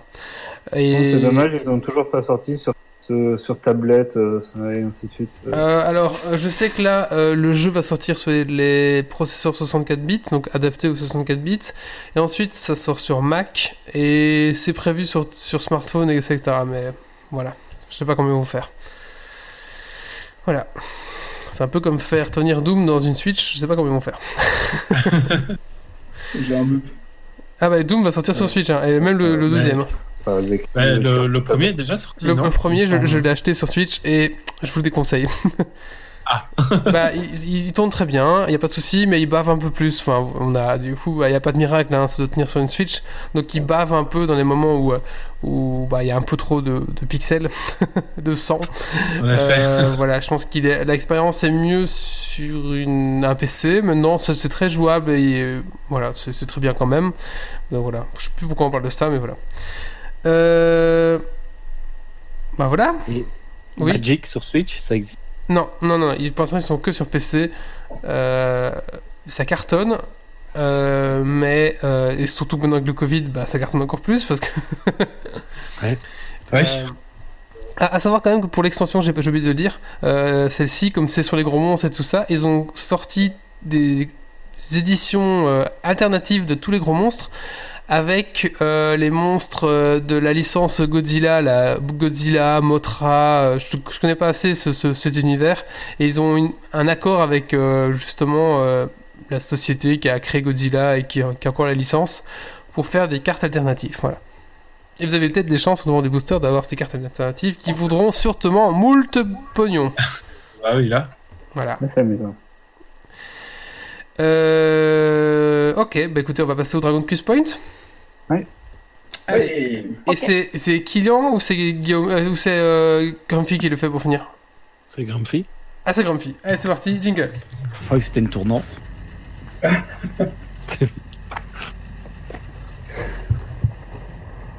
Des hommes, des défis, du suspens, des questions. Le dragon quitte point. Es-tu prêt pour le défi? Et tu vas.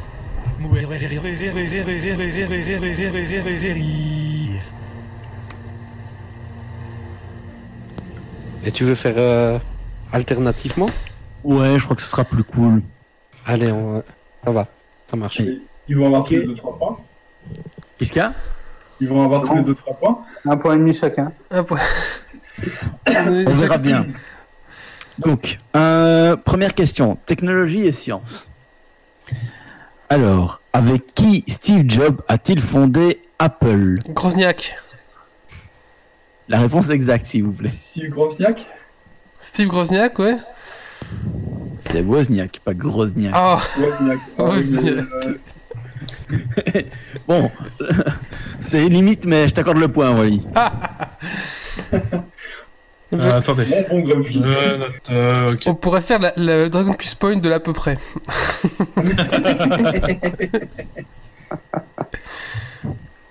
Ouais, question euh, comics. Qui est le Boy Wonder?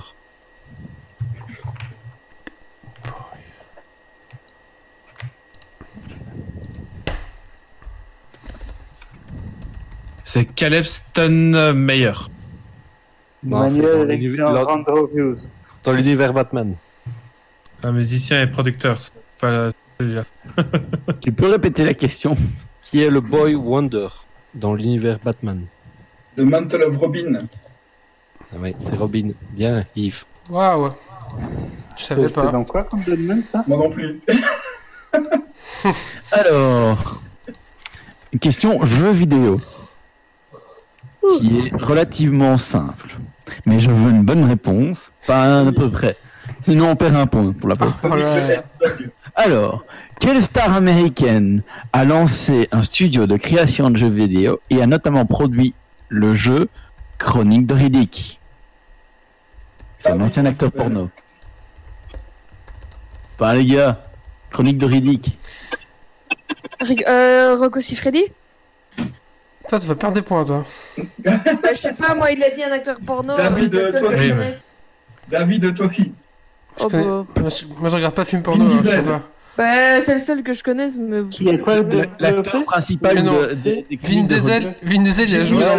Il a joué dans le film, Vin Quoi Diesel. Eh, J'ai dit Vin Diesel. Attends, Vin Diesel, c'est un ancien acteur Il porno a fait du porno, Vin Diesel Oui. Oh merde. Ah bon? Ah. Attends, c'était quoi la question? C'était quoi? C'était jeu vidéo? Qui est la. J'ai rien compris en fait.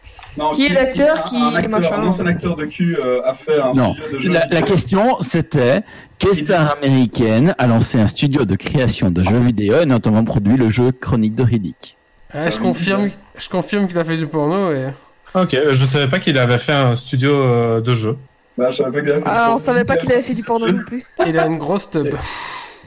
Et donc c'est le point pour qui Ah Moi, j'ai dit, moi, j'ai dit Vin Diesel en premier. Ok. Et qui a mal répondu et à moins 1 surtout. Ah non, non, non, euh, non, non, non, ça en dit pas. Hein. Allez, vas-y, question suivante. Allez, question suivante. Euh, Walking Dead, série ou comics? Comment s'appelle la Les femme deux. au sa- Comment s'appelle la femme au sabre Micha, et aux zombies tenus en ligne Michonne. Moi, c'est- Michonne. Michonne, oui, Aucune j'ai pas lu les, les BD. C'est j'ai Béo, pas regardé c'est. Michonne. Micha, c'est le familier dans euh. Warcraft 3. je vous ai dit que c'était Dragon Quiz Point de la près. Non, non, non, non. Il avait presque tous les lettres qui étaient bonnes. Écoute, pour le, pour le prochain Geeks League, je ferai un, un truc de l'à peu près. Alors, question suivante sur littérature et BD. Pour quel royaume se bat-on dans Game of Thrones Le le royaume de sept couronnes. Ah merde. Quoi Non, Westeros. Bien, Wally. Bam. Le royaume de cette Attends, moi j'ai j'ai juste compris Non, pour quel bâton se bat. Quoi Euh, Westeros, c'est la. Non, mais Westeros, c'est le continent. Ah oui. Attends, moi pendant deux secondes j'ai failli. Non, euh, mais attends, on dit que pour que- parce que j'ai Eh, la Belgique, tu l'appelles le pays des dix ce provinces. bâton Et du Non. coup je fais quoi? Mais le, la Belgique, c'est pas un continent. Effectivement, la- la- le truc est foireux. C'est vrai que ça devrait être le, le cette couronne. Bah, tu te demandes le royaume. Tu dis le Ben, royaume moi, de je, Belgique. je suis les putains de questions qui sont marquées ici. C'est Ouais. la carte, elle a raison. Ouais, mais oh, c'est pas le Dragon Quest Point de à peu près ici. Hein. Moi, je propose que, puisque c'était Méo qui avait dit les sept couronnes, Ah oui? Oui. Je propose que Méo ait un point parce qu'il a répondu correctement à la question, mais, mais, comme Wally a dit Westeros et que c'était la réponse marquée sur la fiche, Wally Ouais, a aussi un point. Ok, question cinéma, Star Wars. C'est de la merde. Donc, Méo, Les, derniers précisent, les derniers. Oui, pardon, les, les trois derniers. Attends, att- attends la question. de, de quelle série de bande dessinée française George Lucas s'est-il inspiré pour les vaisseaux et les costumes Oh, utilisés dans Star Wars?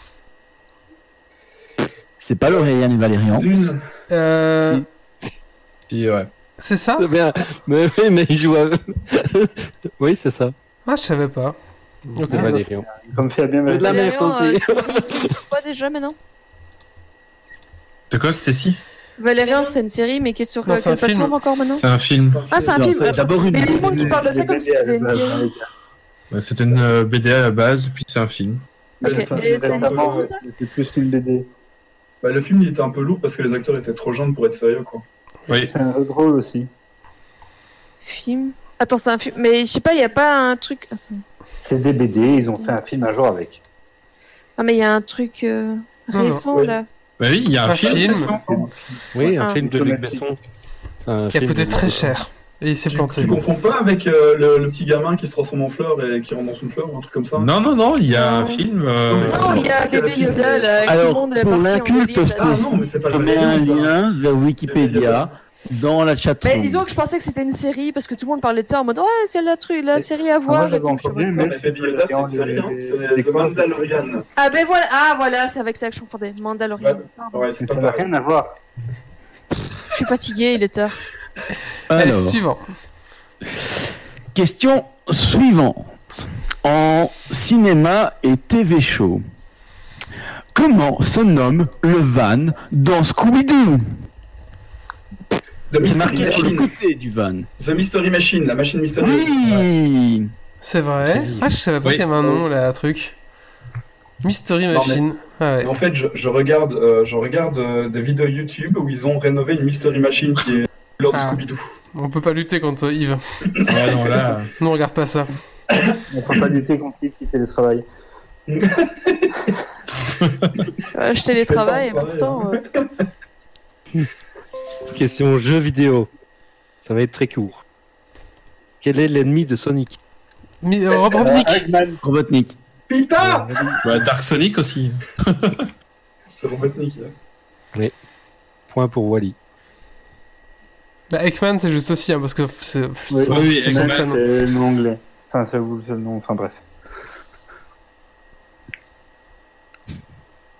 Ah oui, c'est à moi, pardon. Euh... oh, attends, parce que la question a déjà été posée. Robotnik Autre fiche. Il me manque. Alors, dans technologie et sciences.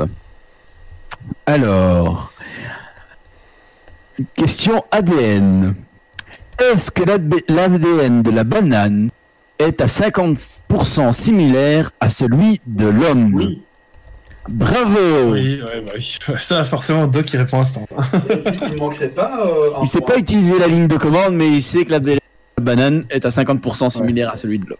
Et ça fait partie des une question sur deux que j'ai entendu. Et, euh, il manquerait pas un point. Je sais pas, pourquoi, pour qui? Moi. Wally a dit que j'avais le droit à un point pour Eggman aussi. Ah, ok. Ah bon? Et C'est pas moi qui décide Et- hein, les points, c'est c'est- Ah non, non, sur, le, sur la carte, il est marqué Dr Robotnik. T'es niqué. Mais, euh, mais Yves, attends, t'aurais 4 points, mais je vois pas où. Enfin, après, oui, si t'as 4, t'as 4, hein, mais. Allez, Euh, la dernière peut-être? Après, on va Ouais. là. Je pense Ouais, qu'on a deux dernière. heures et demie de podcast, c'est pas mal. Euh, question. Je sais même pas trouver les réponses sur internet tellement je suis trop lente ce soir. Blade Runner. Quel est le titre du roman original écrit par Philippe Ça, c'est Cadic pour- Android, Dream of qui a inspiré le film Blade Runner Do Allez, Android, allez-y. Dream of Electrical Sheep. Est-ce que les androïdes rêvent de moutons euh, animés, électroniques Allez, tu y es presque. Eh En anglais, c'est Do the Android Dream of Electrical Sheep. Ok. Est-ce que les oui, moutons c'est- rêvent de robots virtuels? De moutons Non. électriques, c'est ça, ouais. Comme le titre Euh, le, le, le- dit qu'il écrivait Oui, en bon. anglais, le titre il était en anglais. Ouais, pour le Euh, non, ça n'a pas été écrit en anglais à la base, mais Ah si, Philippe Kedic il est anglais. Oui. C'est Philippe Kedic qui a écrit, euh, qui a écrit ce livre-là. Oui, oui, c'est ça. c'est électrique. Les androïdes rêvent-ils de moutons électriques? A- Après, après, euh, c'est vous qui voyez. donc voilà. Non, mais Il va le point. Eh, mais Allez. sinon, euh, de toute façon, euh, si euh, les gens euh, qui vont nous écouter en podcast, il faut que vous nous envoyiez un message pour savoir si euh, Yves a triché et qu'il s'est mis des points en plus. Euh, mais. Là, c'est moi ou il y a personne sur la chatroom qui a répondu? Il a Eh, il n'y a personne.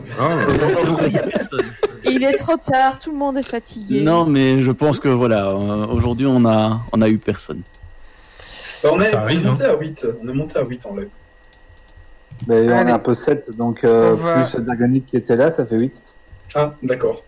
Ouais, ça, ça arrive hein, parfois. On va euh, clôturer le podcast ici.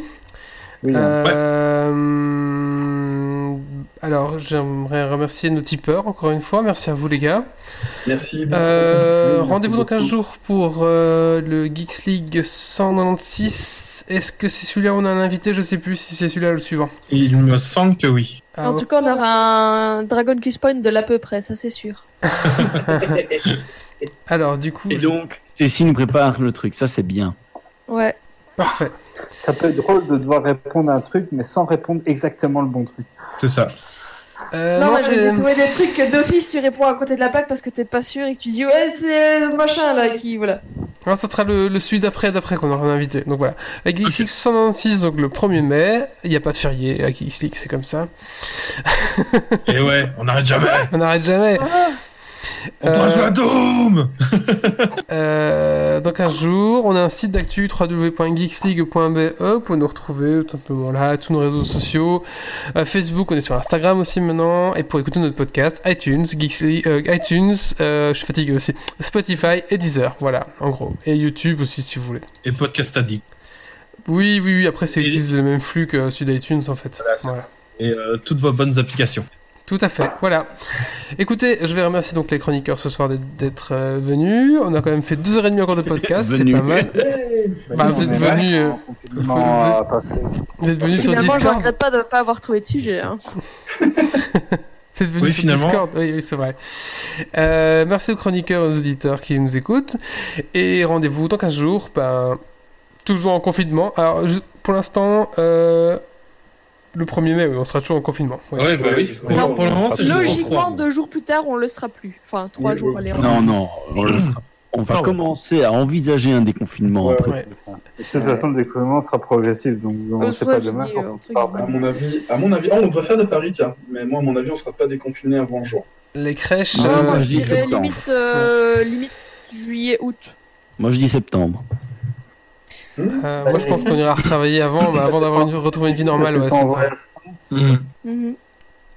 Ouais, c'est pour ça que je dis après euh, juillet, août, quoi, après les vacances. Bah, les crèches ici au Luxembourg, c'est 25 déjà, 25 mai. hein. Oh. Oh Ouais, voilà. C'est en France qui euh, roule Bref. les écoles ou quoi Merci Ouais. de nous avoir écoutés. Ouais, ouais, on n'est pas là pour ça. On va, on va On est enchaîner. fatigué, on part. euh, Rendez-vous, on en parlera après de tout ça. Rendez-vous donc dans 15 jours, toujours confiné. Et d'ici là, surtout, ne lâchez rien. Ciao, ciao. Salut. Ciao, ciao Salut Salut Salut. Alerte. Dépressurisation atmosphérique. Évacuation immédiate du personnel. Evacuation order. Evacuation order. Evacuation order. Evacuation order.